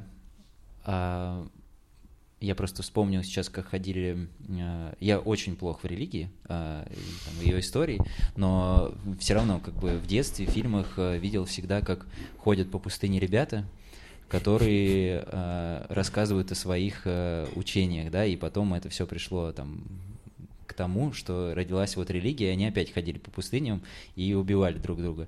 И я почему-то вспомнил тоже про свидетелей Еговых, которые ходят по подъездам, и подумал, они тоже ли это самое, просто ребята когда-то это делали 2000 лет назад, а а эти начали сейчас. Ну, в России вообще свидетели Иеговы признаны тоталитарной сектой. Да, с да, недавних Ой, пор. Поэтому... Год, год вроде как или два. Да, около... Ну, да, просто полтора, наверное. вот, видимо, два года назад не успели призна- признать тоталитарный. Ну, у меня вот такое же ощущение. Я просто как-то Мгм. это сейчас э, происходит так очень сжато, потому что эм, время абсолютно другое. То есть раньше как раз не было никакой э, информации извне. Ты мог ходить от одной точки А в другую точку Б там 10 лет, и у тебя не было доступа вот здесь сейчас к информации. И поэтому так стремительно развивается вот эта тоталитарная секта, да, у нее при- принципы просто другие, хотя, а, точнее, а, идея, скажем так, та же, но немножко методы, которыми они достигаются, абс- ну, так, Ну, кон- конечно, конечно, конечно, идея та же. Ну, мы уже обсудили о том, что любой стартап похож на Да, секту. да, да. А, Любое сообщество, да, какое-либо из трех, пусть еще подкаст любой. Да, да, да, да, да. А, Ну, все это можно обозвать сектой. Все можно. Да. А, Вопрос в том, что пора. Спасите меня, да. то мы разграничиваем, типа, вот как раз-таки тоталитарные, а, деструктивные секты и, условно, какие-то религиозные конфессии, ну, по достаточно, мне кажется, понятным а, признакам. То есть, ну, если бы твоя церковь тебя, не знаю, она, безусловно, она поддерживает будет поддерживать тебя, если ты им там отдаешь деньги, да, как-то какую-то благотворительность, э, следуешь какой-то благотворительности. Но это, не, это происходит не такими способами, не такими методами манипулятивными. То есть кто-то может сказать, что они более просто искусные. И... Вот, слушай, ты, я вот жду последние две минуты, чтобы начать говорить об этом. Да, да, да. что христианство или там мусульманство или еще ну, признанные конфессии, а, во-первых, про время, что тогда было другое время, и способы распространения информации были другими, проще было убедить людей. А во-вторых, а, за счет того, что они все-таки как структура существуют уже несколько тысяч лет. а, Давайте мы будем разграничивать учение и церковь, потому что все, же, ну, то есть само по себе учение, мне кажется, особого вреда не наносит. А вот церковь, как раз, которая использует данное учение, это уже другое. Ну да, это уже другая тема, я согласен. Э, Я просто к тому, что они за счет многовековой практики э, и развития, зарабатывания а, респекта начали просто, ну, просто умеют делать это максимально тонко. И, и все. Есть классный такой момент, когда в, на эфире, в прямом эфире телеканала «Спас», а, какой-то очень одиозный священник, я просто ну, не, не знаю, как его зовут, но он очень известный. а, Попов какой-нибудь. Вот, он такой, типа, он даже у Познера был, кажется, вот. И м, ему там звонят в прямом эфире, ну, рассказывают про грехи, там, всякое такое. А, И девушка ему звонит и говорит, У нас вопрос. Алло, Санкт-Петербург, слушаю Алло, вас. здравствуйте, Здрасте. батюшки. Добрый вечер. У меня такой вопрос. Вот я хожу в храм четыре раза в месяц, но у меня средняя зарплата где-то 70-80 тысяч. Э, Вот какую сумму мне нужно тратить и как это? Все 80 тысяч. Взять и все сразу истратить. А потом сходить побираться. Нет, ну что, дома-то есть крупа? Наверняка так не бывает. что, э, Хозяйственная женщина так э, хочет. что- Наверняка у нее дом порядок. У этой женщины. Вот чувствуется по самому вопросу. И, и он это на полном серьезе. Я э, в этот момент я вставлю э, этот отрывок, чтобы люди прочувствовали. Ну вот, да. Да, и на самом деле я к этому ко всему и вел, что получается, что ну, сейчас мы говорим про, ну, там, ту же Родостею, про христианство, и это все методы, которыми ты можешь просто стать, ну, счастливее немножко, да, там, если начнешь там что-то верить, ну, опять же, это а, в кавычках все, то есть ты, ты веришь в это, и поэтому тебе кажется, что тебе становится лучше, так же, как я там читал какую-то вот эту мантру, когда мне было плохо, я типа такой, Ну, ну, окей, ну, отпустил. Ну, вот, по- по- просто условно учение можно разделить Да. на э, вот этот элемент художественный и элемент инструкции, типа как можно, в принципе, довольно вести здоровый целостный образ жизни, условно. Один из вариантов. Ну, то, что ты, ты можешь, в принципе, в этом всем найти там какую-то толику здравого смысла.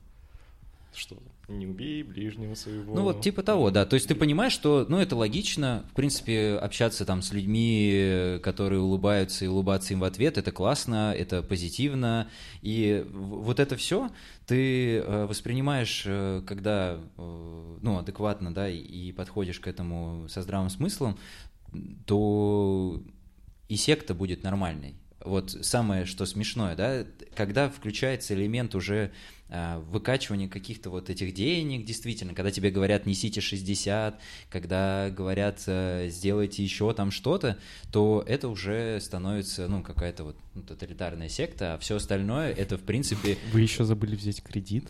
да-да-да. А- Скажите, что церкви.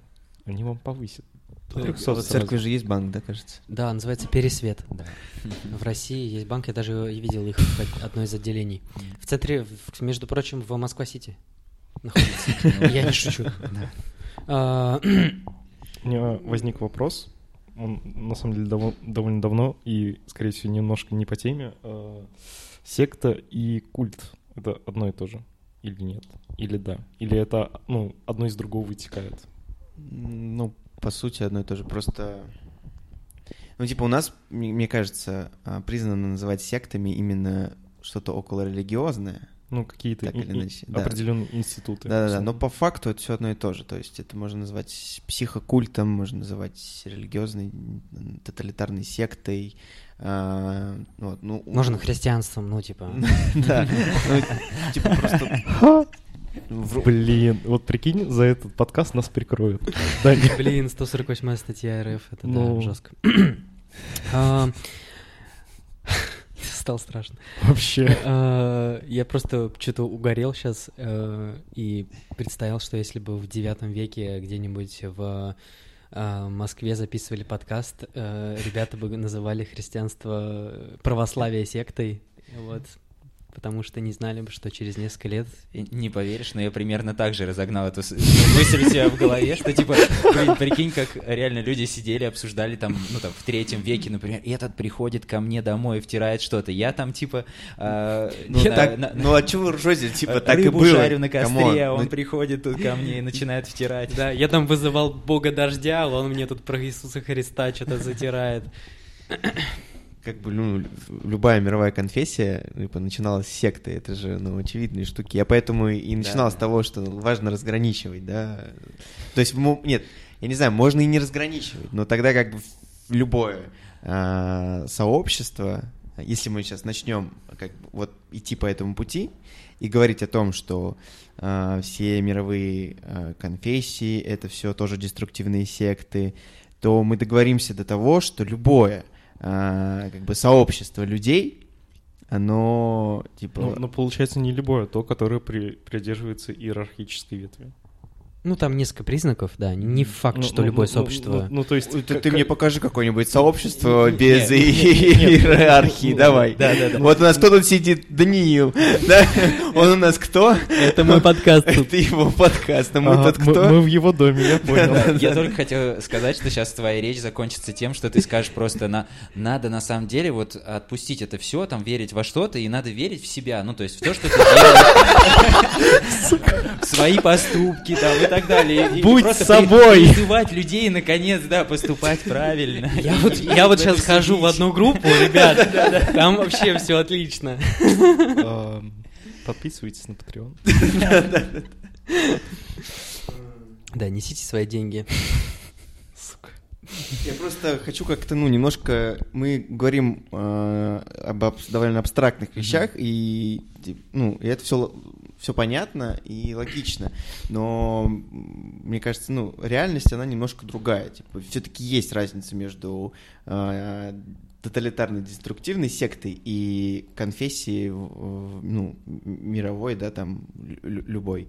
Ну, просто- Все-таки она есть. Просто в таком случае надо говорить про какие-то, ну, тоталитарные секты, да. Ну, да. И определенные церкви.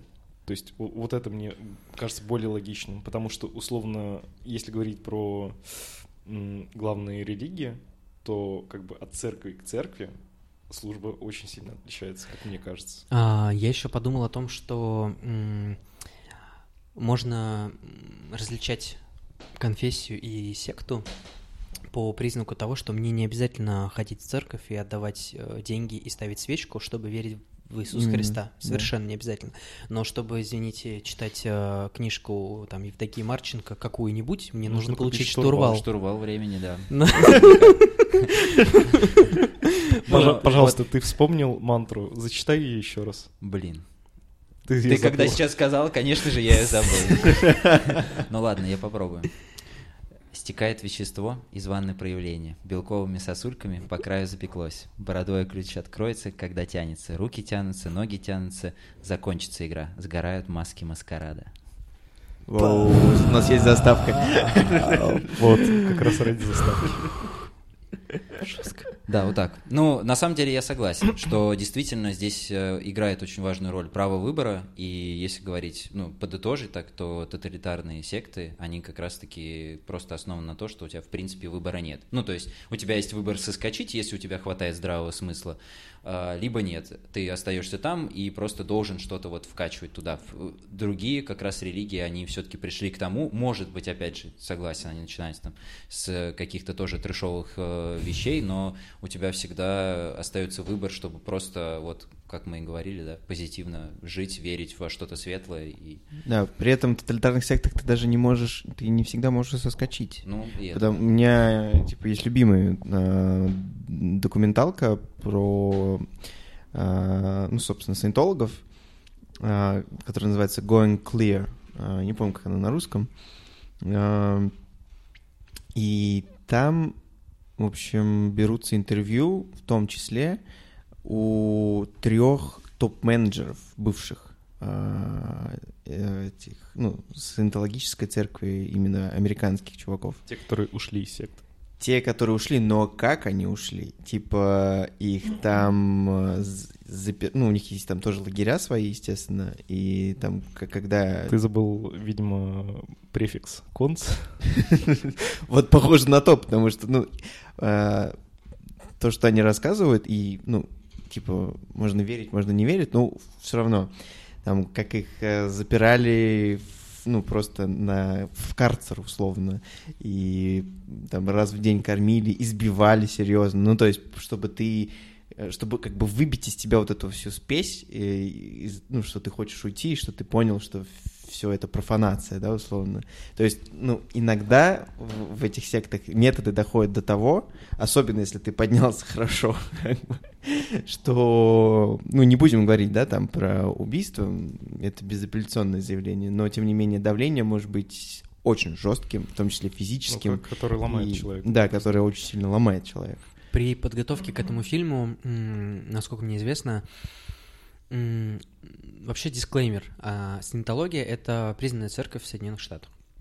Они существуют официально, они не платят налоги, и а, вот в этой документалке как раз рассказывается про то, как они это продавили. Там было Да, да, да, огромное да, да. дело, огромный, ск- огромный скандал, что там очень много высокопоставленных там чиновников, судей, а, сенаторов, они были а, саентологами, и, короче, они протащили в каком-то 78 году, что-то примерно в такие вре- времена, чтобы признали официально это а, религией, они не платят налоги, туда-сюда, и все. Кайфовая партия. И, собственно, при подготовке к этому фильму они нанимали какую-то огромную команду юристов, профессионалов, которые, ну вот, э, под микроскопом смотрели сценарий, чтобы к этому фильму потом а, саентологи не могли докопаться, засудить их, отнять материалы и удали- ну, убрать его из публичного доступа. Well. Вот, так что Ну, посмотрите. очень надо крутой этот очень фильм. крутой фильм. Это вот прям... Вы а, все е- втроем смотрели? Его... Ты не смотрел? Вот, говорю, надо посмотреть. Да, его надо. главное достоинство, его же главный недостаток, то, что это очень злой фильм. Ну, то есть там прям у большинства участников этого фильма очень сильно горит, и у них прям... у- э, А ты посиди в лагере. Там есть такой чувак смешной, да? Который... Да, актер очень, ну, ну, относительно известный а, актер, да, который вообще там не стесняется в выражениях и, просто там кроет Типа, их. фак, там, типа, постоянно, ну, типа, мелькает. А, И, ну, короче, это просто очень занятно, очень интересно, и это очень энергично, потому что там у всех участников просто прям э, очень наточен зуб на всю, всю эту компашку. Бес вылезает. Ну, и это, естественно, с, с одной стороны, очень круто, но с другой стороны, как бы немножко можно сказать, что однобоко и все такое, но мне кажется, саентологи — это не те чуваки, которыми можно как-то комплексно подходить. Мне кажется, их надо ебашить именно... Мне вот, кажется, э, они уже показали, насколько они комплексные.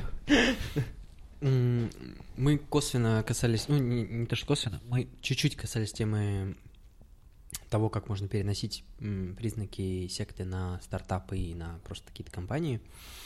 И в чате в нашем, в Телеграме тоже чувак меня просил про...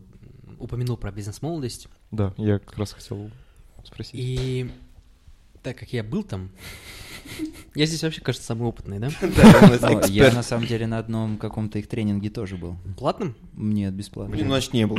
У меня куча знакомых, которые проходили бизнес-молодость. А, Вадим, бесплатный это, это А. просто дверь. Понял, понял. Понимаешь, чтобы войти, ну, нужно... Но мне хватило осознать, что у меня, в принципе, все окей, они мне не нужны. Мне было 17 лет, это... А, нет, вроде 18, то есть это был второй курс. Ам, да, осень второго курса, я вот узнал про бизнес-молодость, посмотрел какие-то видосики на ютубе, чисто случайно, и такой, типа, вау, какие-то они такие, такие дельные вещи говорят. Я сходил на бесплатный какой-то там мероприятие, какое-то там мероприятие, а потом а, позвонил маме и сказал, что одолжи мне денег, короче, я через месяц тебе верну там и стану миллионером. Он сказал, ну окей. Твоя мама прям... А, Да, да, кстати, она же начала слушать подкаст. Да, так что, мам, привет. Да, просто э, угар в том, что мы- я постоянно в подкастах говорю, что можно не париться, потому что моя мама не слушает подкасты, а она недавно начала слушать, короче, и теперь угорает, когда слышит эту фразу. А, вот, она, типа, одолжила мне, типа, денег, просто больше прислала, чем обычно.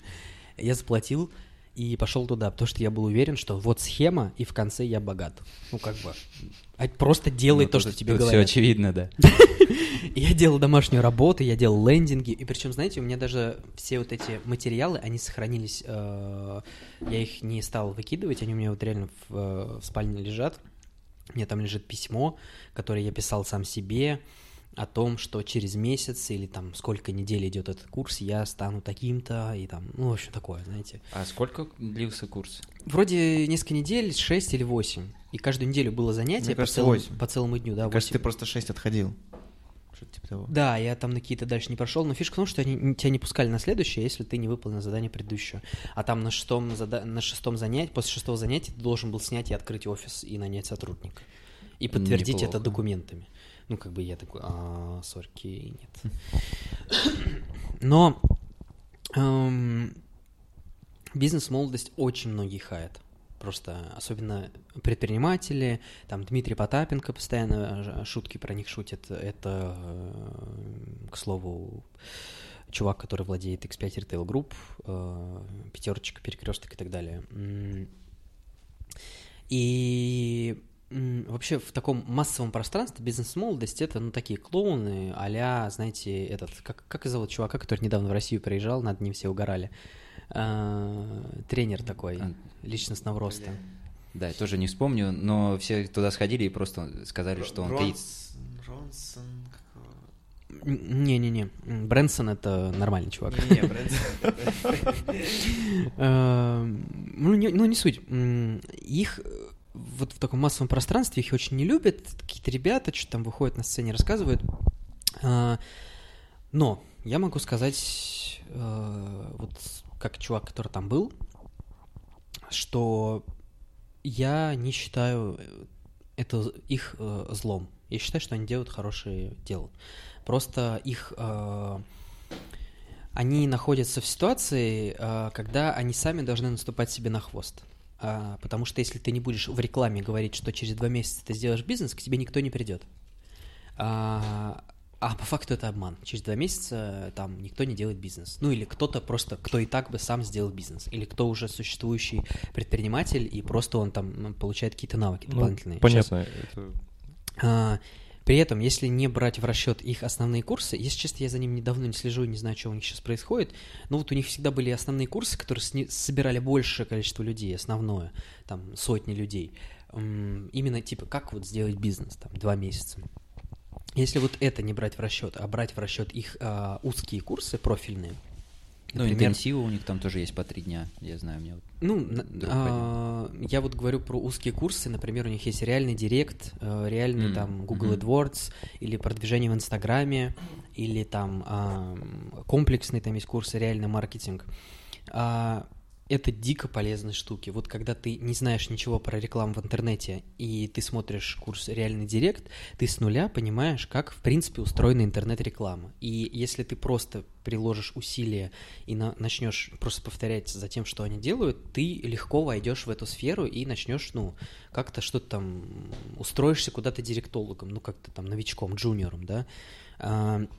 Если ты, например, предприниматель, и у тебя есть какая-то сеть магазинов там, или просто автомойка, например, одна, и ты приходишь на курс реальный маркетинг, например, где тебе рассказывают, как вообще в интернете продвигают вещи, это реально тебе может быть полезно, а, потому что ты такой, вау, оказывается, есть лендинги, капец, надо сделать лендинг, и вот, и сразу рядом с тобой сидит чувак, у которого а, бизнес — это лендинги, и он сразу тебе продаст лендинг, ну, то есть, э, короче говоря, в этом много, на самом деле, пользы, а, но вот эта вот вся демонизация бизнес-молодости и прочих ребят, она именно из-за того, что они никак по-другому не могут себя рекламировать, кроме как говорить, что ты станешь Ну, успешным. мне кажется, это как раз эффект этого агрессивного маркетинга, так, про который ты говоришь. Да. А На самом деле тоже полностью с тобой согласен и поддержу, что ну, не вижу ничего в этом прям глобально плохого, потому что все а, мои там друзья и знакомые, которые там побывали, в принципе, получили просто только знания, и самое, от чего они больше всего тащились, что ты находишься в среде, где такие же люди, как и ты, и, ну, как мы здесь, да, сидим, мы хотим примерно, ну, одних и тех же взглядов, мы хотим чего-то достигать, и там, типа, двигаемся к одной цели, один э, хорошо шарит в доставке, там, другой шарит, там, как лендинг сделать, и они вот там собираются в эти группы, что-то друг другу помогают, и в итоге получается из этого хоть что-то, да, нежели чем ты просто сидел и ждал, пока когда-нибудь тебе ударит в голову, там, не знаю, там, упадет кирпич, и ты такой, блин, все, я там чуть не умер, поэтому буду делать бизнес. Ну, то есть Мгм. вот э, их стандартная э, херня про выйти из зоны комфорта, в которую Окей. ты до сих пор не Значит, зашел. Значит, в классическом понимании бизнес-молодость не секта.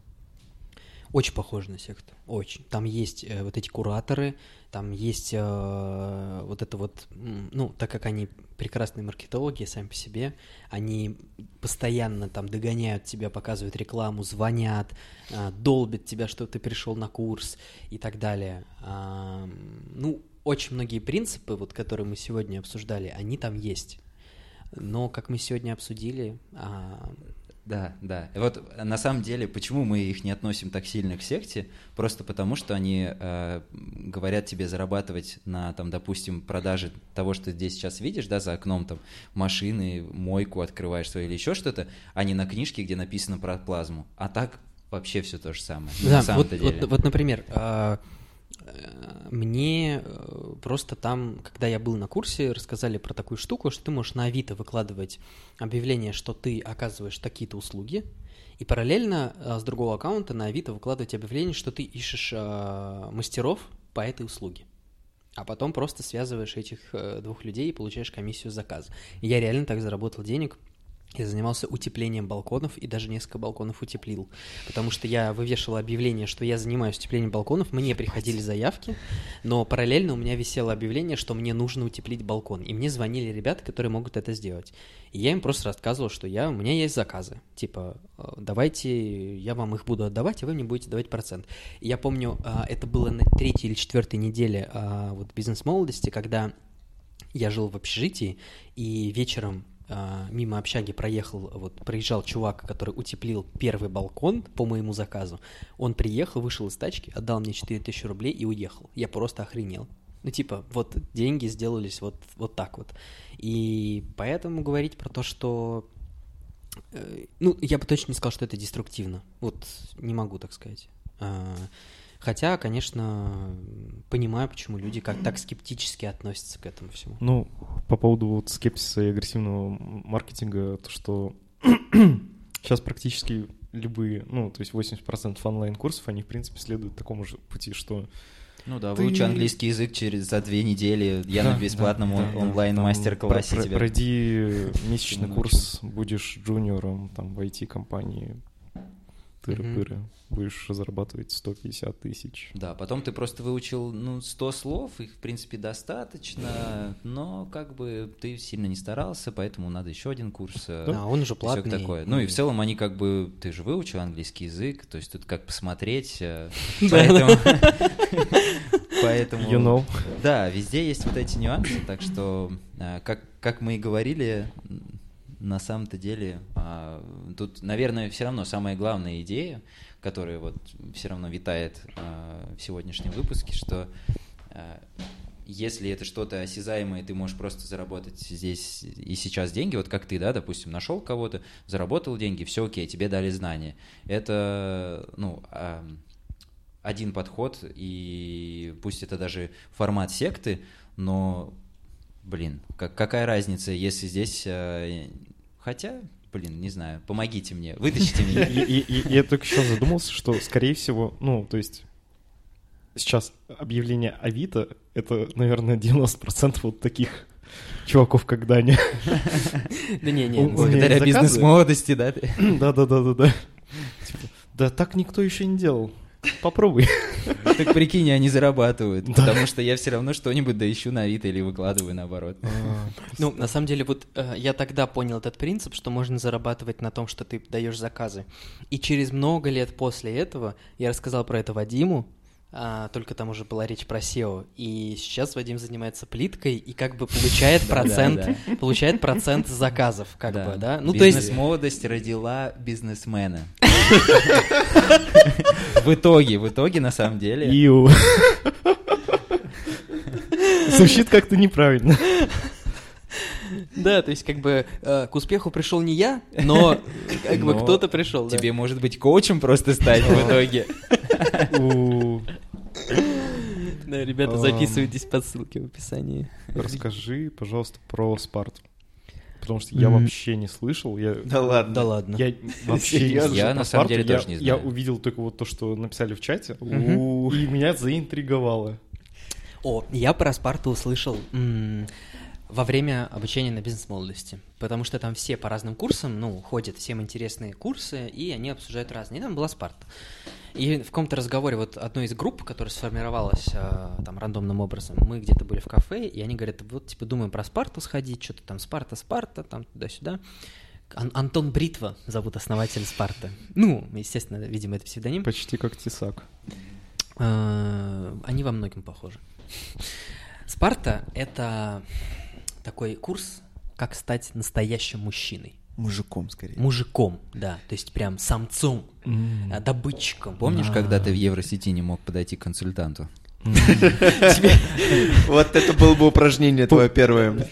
После курса подходишь и просто нагибаешь ему. говоришь, расслабься. а, Я один- из тебя настоящий мужчина. Есть один нюанс, да. Да-да-да. А ты там а, у них классический курс состоит вроде как из трех дней. Туда набирается определенное количество парней. Первый там день а, люди рассказывают о своих страхах, чего они боятся. Там я не могу познакомиться с девушкой, я не могу подойти к консультанту в Евросети. Я там И вступить в пирамиду, чтобы стать богатым. Я даже в пирамиду вступить не могу. Я очень хочу, чтобы меня наебали, но я даже этого не могу. Вот. А, И тебя там ам, ну, нашпиговывают э, теми же самыми принципами, что и в любой, э, на любом курсе личностного роста. Аля, ты все можешь, э, you can do it, we can do it, знаешь, вот эта история, только она вся под соусом а, такого агрессивного патриархального взгляда на мир. В общем, Что тебя как бы- накачивают тестостероном. Ну, типа того, да. Потом второй день происходит типа армия, там, где э, типа ты весь день физически очень сильно изматываешься, вы там вместе командные делаете упражнения, перетягиваете канат. Там есть такое популярное упражнение именно из парты, а, когда все ложатся в ряд на спину, и как бы, ну, то есть, представьте, вот э, парни, которые стоят и обнимают э, за плечо соседа, и вот такая цепочка формируется, только они... Одеты? Ну, мне нужно для полноты картины просто, э, сорян. А то мелькает два изображения, которые Я не выбрать. могу выбрать. Эм, Если честно, я не помню. но- Ман, Гегельман. Но для истории это не важно. И э, ты должен как бы делать пресс только вместе со всеми. То есть ты сгибаешься как бы. И это очень сложно, когда вы все вместе делаете. Ну, типа, это командный дух, такая типа вот эм, закос под армеечку. Братство. и- Братство, да. Волки. Бра- братство, Прайд. э, да, да, да, и так далее, и так далее. У них тоже на самом деле разные есть курсы, но вот этот базовый, он из трех дней. Не помню, там что на, а, на третий день, кажется, с тобой индивидуально работают над твоими конкретно страхами. Например, если ты боишься драться, то ты обязательно должен вот подойти на у- улице к чуваку и подраться с ним рандомному. А ты туда ходил? Нет, нет, А. я просто э, изучал эту тему, смотрел их сайт и тогда уже понял, что типа это Блин, дичь.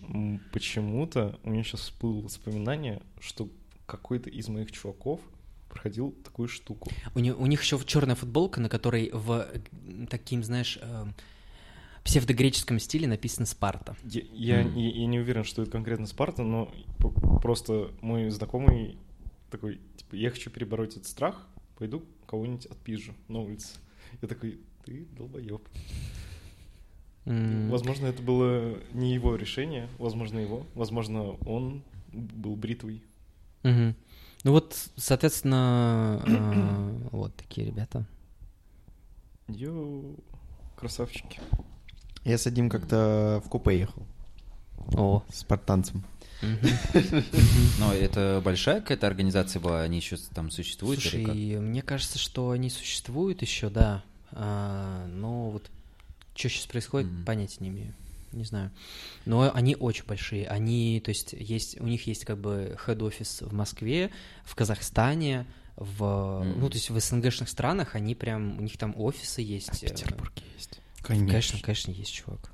Пойдем. Они могут нас слушать. Ну, то есть, в принципе, в принципе, Как ты думаешь, если кто подытожить это первый к нам придет? Я уже начинаю задумываться насчет того, чтобы, может быть, организовать какие-нибудь курсы. Прибыльная тема, да? Блин, ну, Принципы все есть, да, да, да, да. которыми Я, можно я уже все пользоваться. знаю. А Будешь называть это поэтическим танк вечером? Да, что-нибудь буду говорить просто, да. Главное что-нибудь продавать, и чтобы мне за это платили, мне кажется, и все. Ну и главное, чтобы люди верили, что это счастье. Вот самое главное. Чтобы у них что-то в жизни менялось. Самое главное это поменять в их жизни что-то. Вот Хотя Спарта это да, они хотя бы погоду. Вот мне кажется, у родостей самая основная проблема, хотя может у них что-то было такое, что они вот не меняли именно а, твою жизнь, потому что, ну вот как здесь. Это не такой радостей проблем Ну такая. да, да, да. Почему у Спарты, вот ты говоришь, они как бы учат тебя там, не знаю, побороть свой страх, в принципе, ты ломаешь себя как-то там, пусть и ты потом еще хуже станешь человеком, ну, возможно, да? Не Очень знаю, вероятно. там- Есть такие как раз-таки отзывы про Спарту, что, во-первых, там очень много получают люди травм, потому что там вот на втор- день физической нагрузки там а, парни дерутся еще. Ну, это в Мгм. перчатках и шлемах, но это очень жестко, не контролируется профессиональным Понятно, образом. А, Там, естественно, приходят люди там с проблемами со здоровьем, а тут их начинают вот так вот 6 часов гонять по залу, пресс, приседания, драка, и т.д. они получают травмы. Есть очень много отзывов в интернете, что людей либо поломал, человек либо поломался физически, либо психологически на третий день, когда его заставили подраться, и он там огреб. Или там подойти к девушке, и он вообще закрылся там до конца, потому Ну что... или его за домогательство, например. Да, ну а Мы другая не- часть в итоге... В той стране, Да, Другая, не в той стране. к сожалению. другая часть По- все равно же, получается, ну, как-то э, стало лучше для них, опять же, там, Да, да. они э, начали знакомиться с девушками, там, как-то увереннее себя в разных ситуациях ощущают, но вот вот это самая главная истина, э, за счет чего держится, наверное, каждая группа людей, которая вот так вот пытается Записать подкаст. запи- Ну так, come on, мы не ломаем ничьи судьбы. Ну да. А ты откуда знаешь? Подкаст про порно был довольно спорный. Павел, Павел. Да, так что Спарта это та еще компашка. А, Мне э, даже тогда, хотя у меня еще не было опыта полноценного с бизнес-молодостью мастерской и, с- и саентологами, я уже тогда понял, что Спарта это совсем дичь. Э, А, кстати, а, твоя мама ездит на Радаст? Ну, Ты же я, Это было Ты- в первой ты части. ты да, прописался. я, я А, ездил а, туда. ты, ты- ты- Да. Вот- И вот это вот один. трехдневная конференция, вот это вот это все, да? Ам, Или ты это, ездил- это было, кстати, про это не рассказал, это было в Одессе, мы ездили тоже. на- Как раз, мне У. кажется, я там штурвал времени получил. Слушай, ты просто, ну, я просто как-то охренел, а, я не помню, где мне попался. А, когда я что-то изучал, собственно, Родостею, а, у них, типа, ежегодно, в июне или в июле, они на три, Уже скоро. они на три дня снимают, типа, Ледовый дворец, ну вот наш, питерский. И, типа, три дня там что-то устраивают. Ну, типа, Ледовый дворец. Я просто представляю, сколько арен- ну, аренда Ледового дворца стоит. Прикинь, я видел оп- видосы оттуда. Какой упускаешь опыт. Там прям фаер-шоу. Так это в смысле сейчас они делают это? Ну, это было пару лет назад точно. Я А. думаю, что и, в этом году Не, тоже не, будет. их запретили в России. А, запретили? Все, Да, да, да. признали запрещенными. Нет, сейчас я...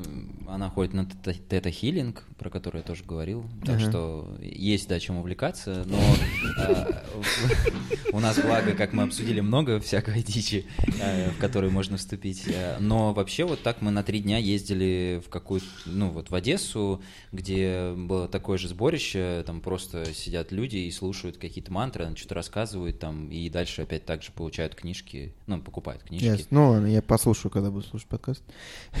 А, Я хочу вот последнее, пожалуй, обсудить. Это а, коротко, наверное. Это про MLM, про ну, вот сетевой маркетинг, э, Reflame, э, NL International и вот пирамиды вообще вот такие вот. Ты уже сам рассказал про свой опыт, как тебя пытались туда завербовать. А, Вот NL International на самом деле собирают просто огромные стадионы, так же как вот э, Родостея, а, и туда приходят вести вот это мероприятие там всякие очень именитые звезды, они платят большие деньги, чтобы там Бузова вела NL International Conf, допустим, там, знаете, то есть там а, продакшн у них максимально профессиональный, они зарабатывают кучу денег, но это вот прям максимально классическая пирамида.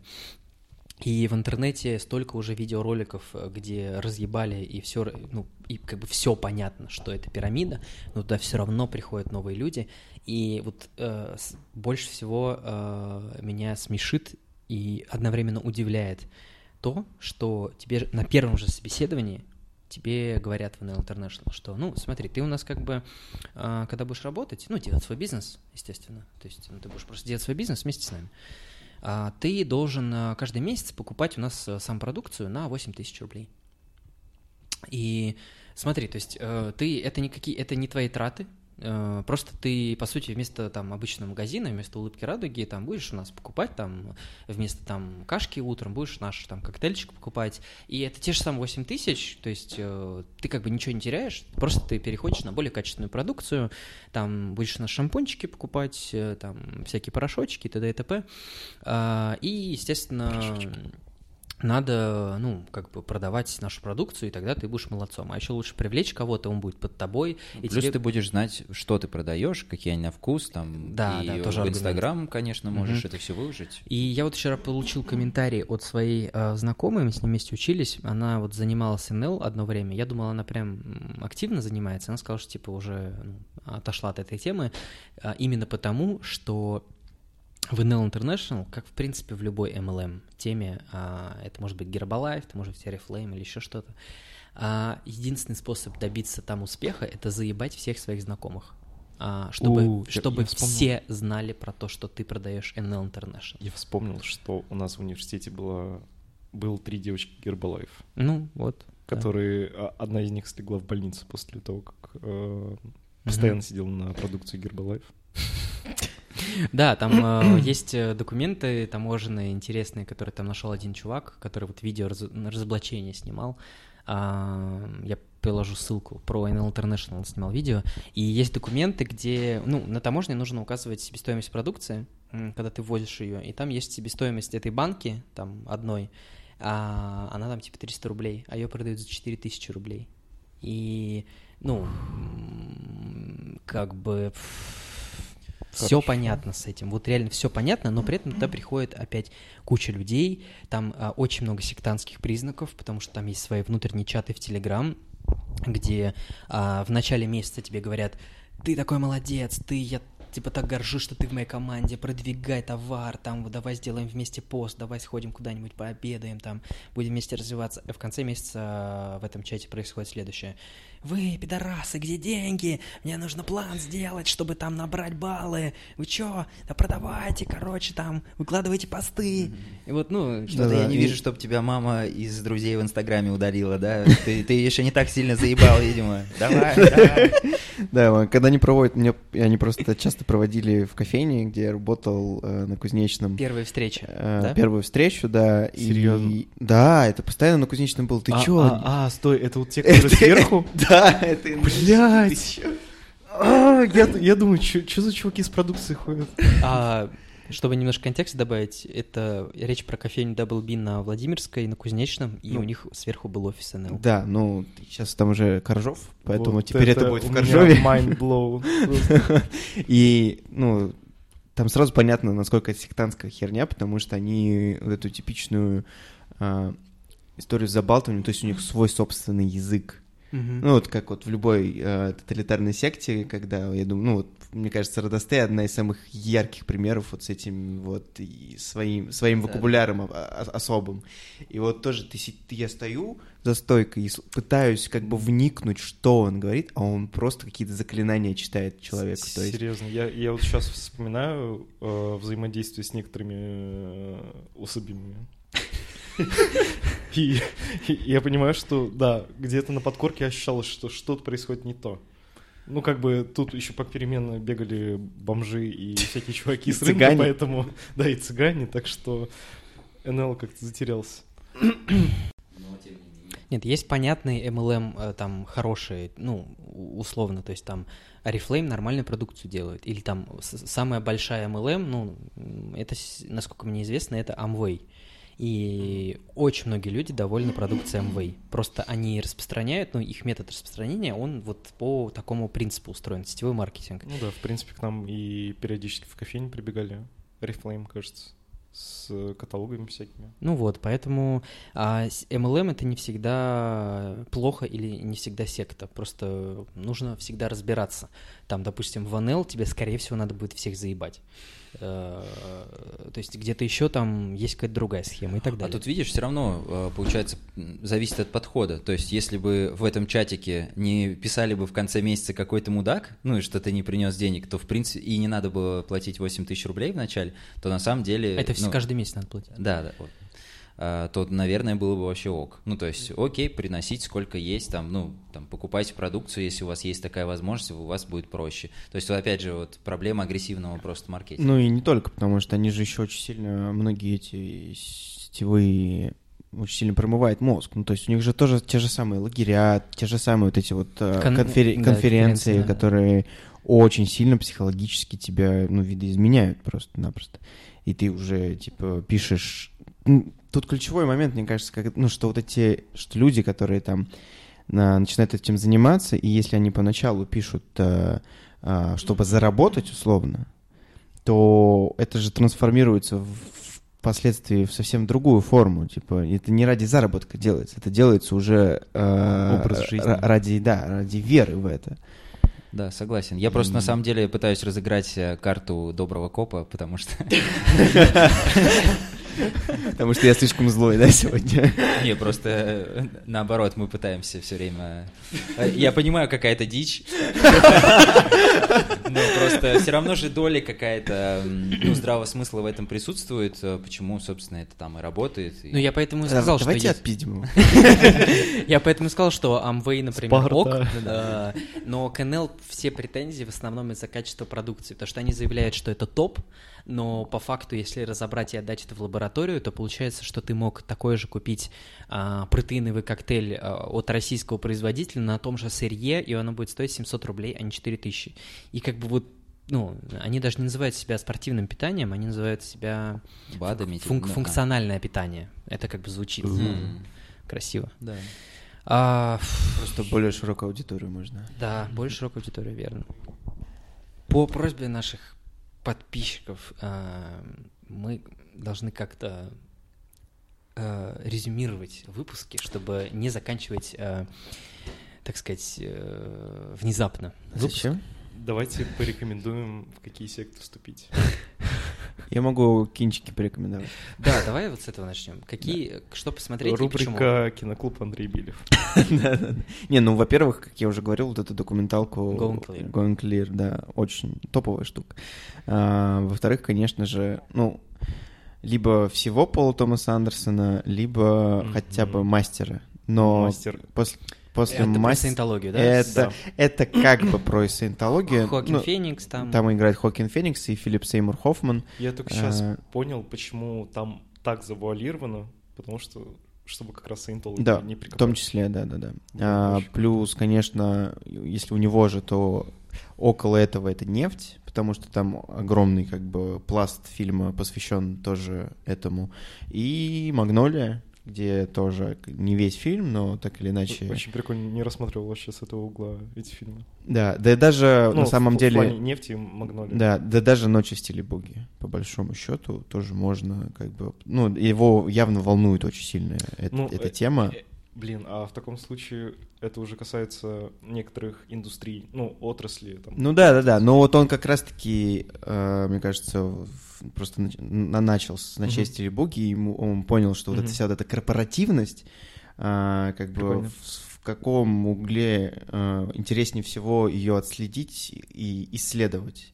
Конечно же, в- интереснее всего вот именно в этом, в, в контексте тоталитарной, тоталитарной секты. Ну, мастер, мне кажется, он вообще расставляет многие точки над «и», про понимание и даже не, про, не, про понимание, а про ощущение, вот что, вот как понять, что это тоталитарная секта или нет.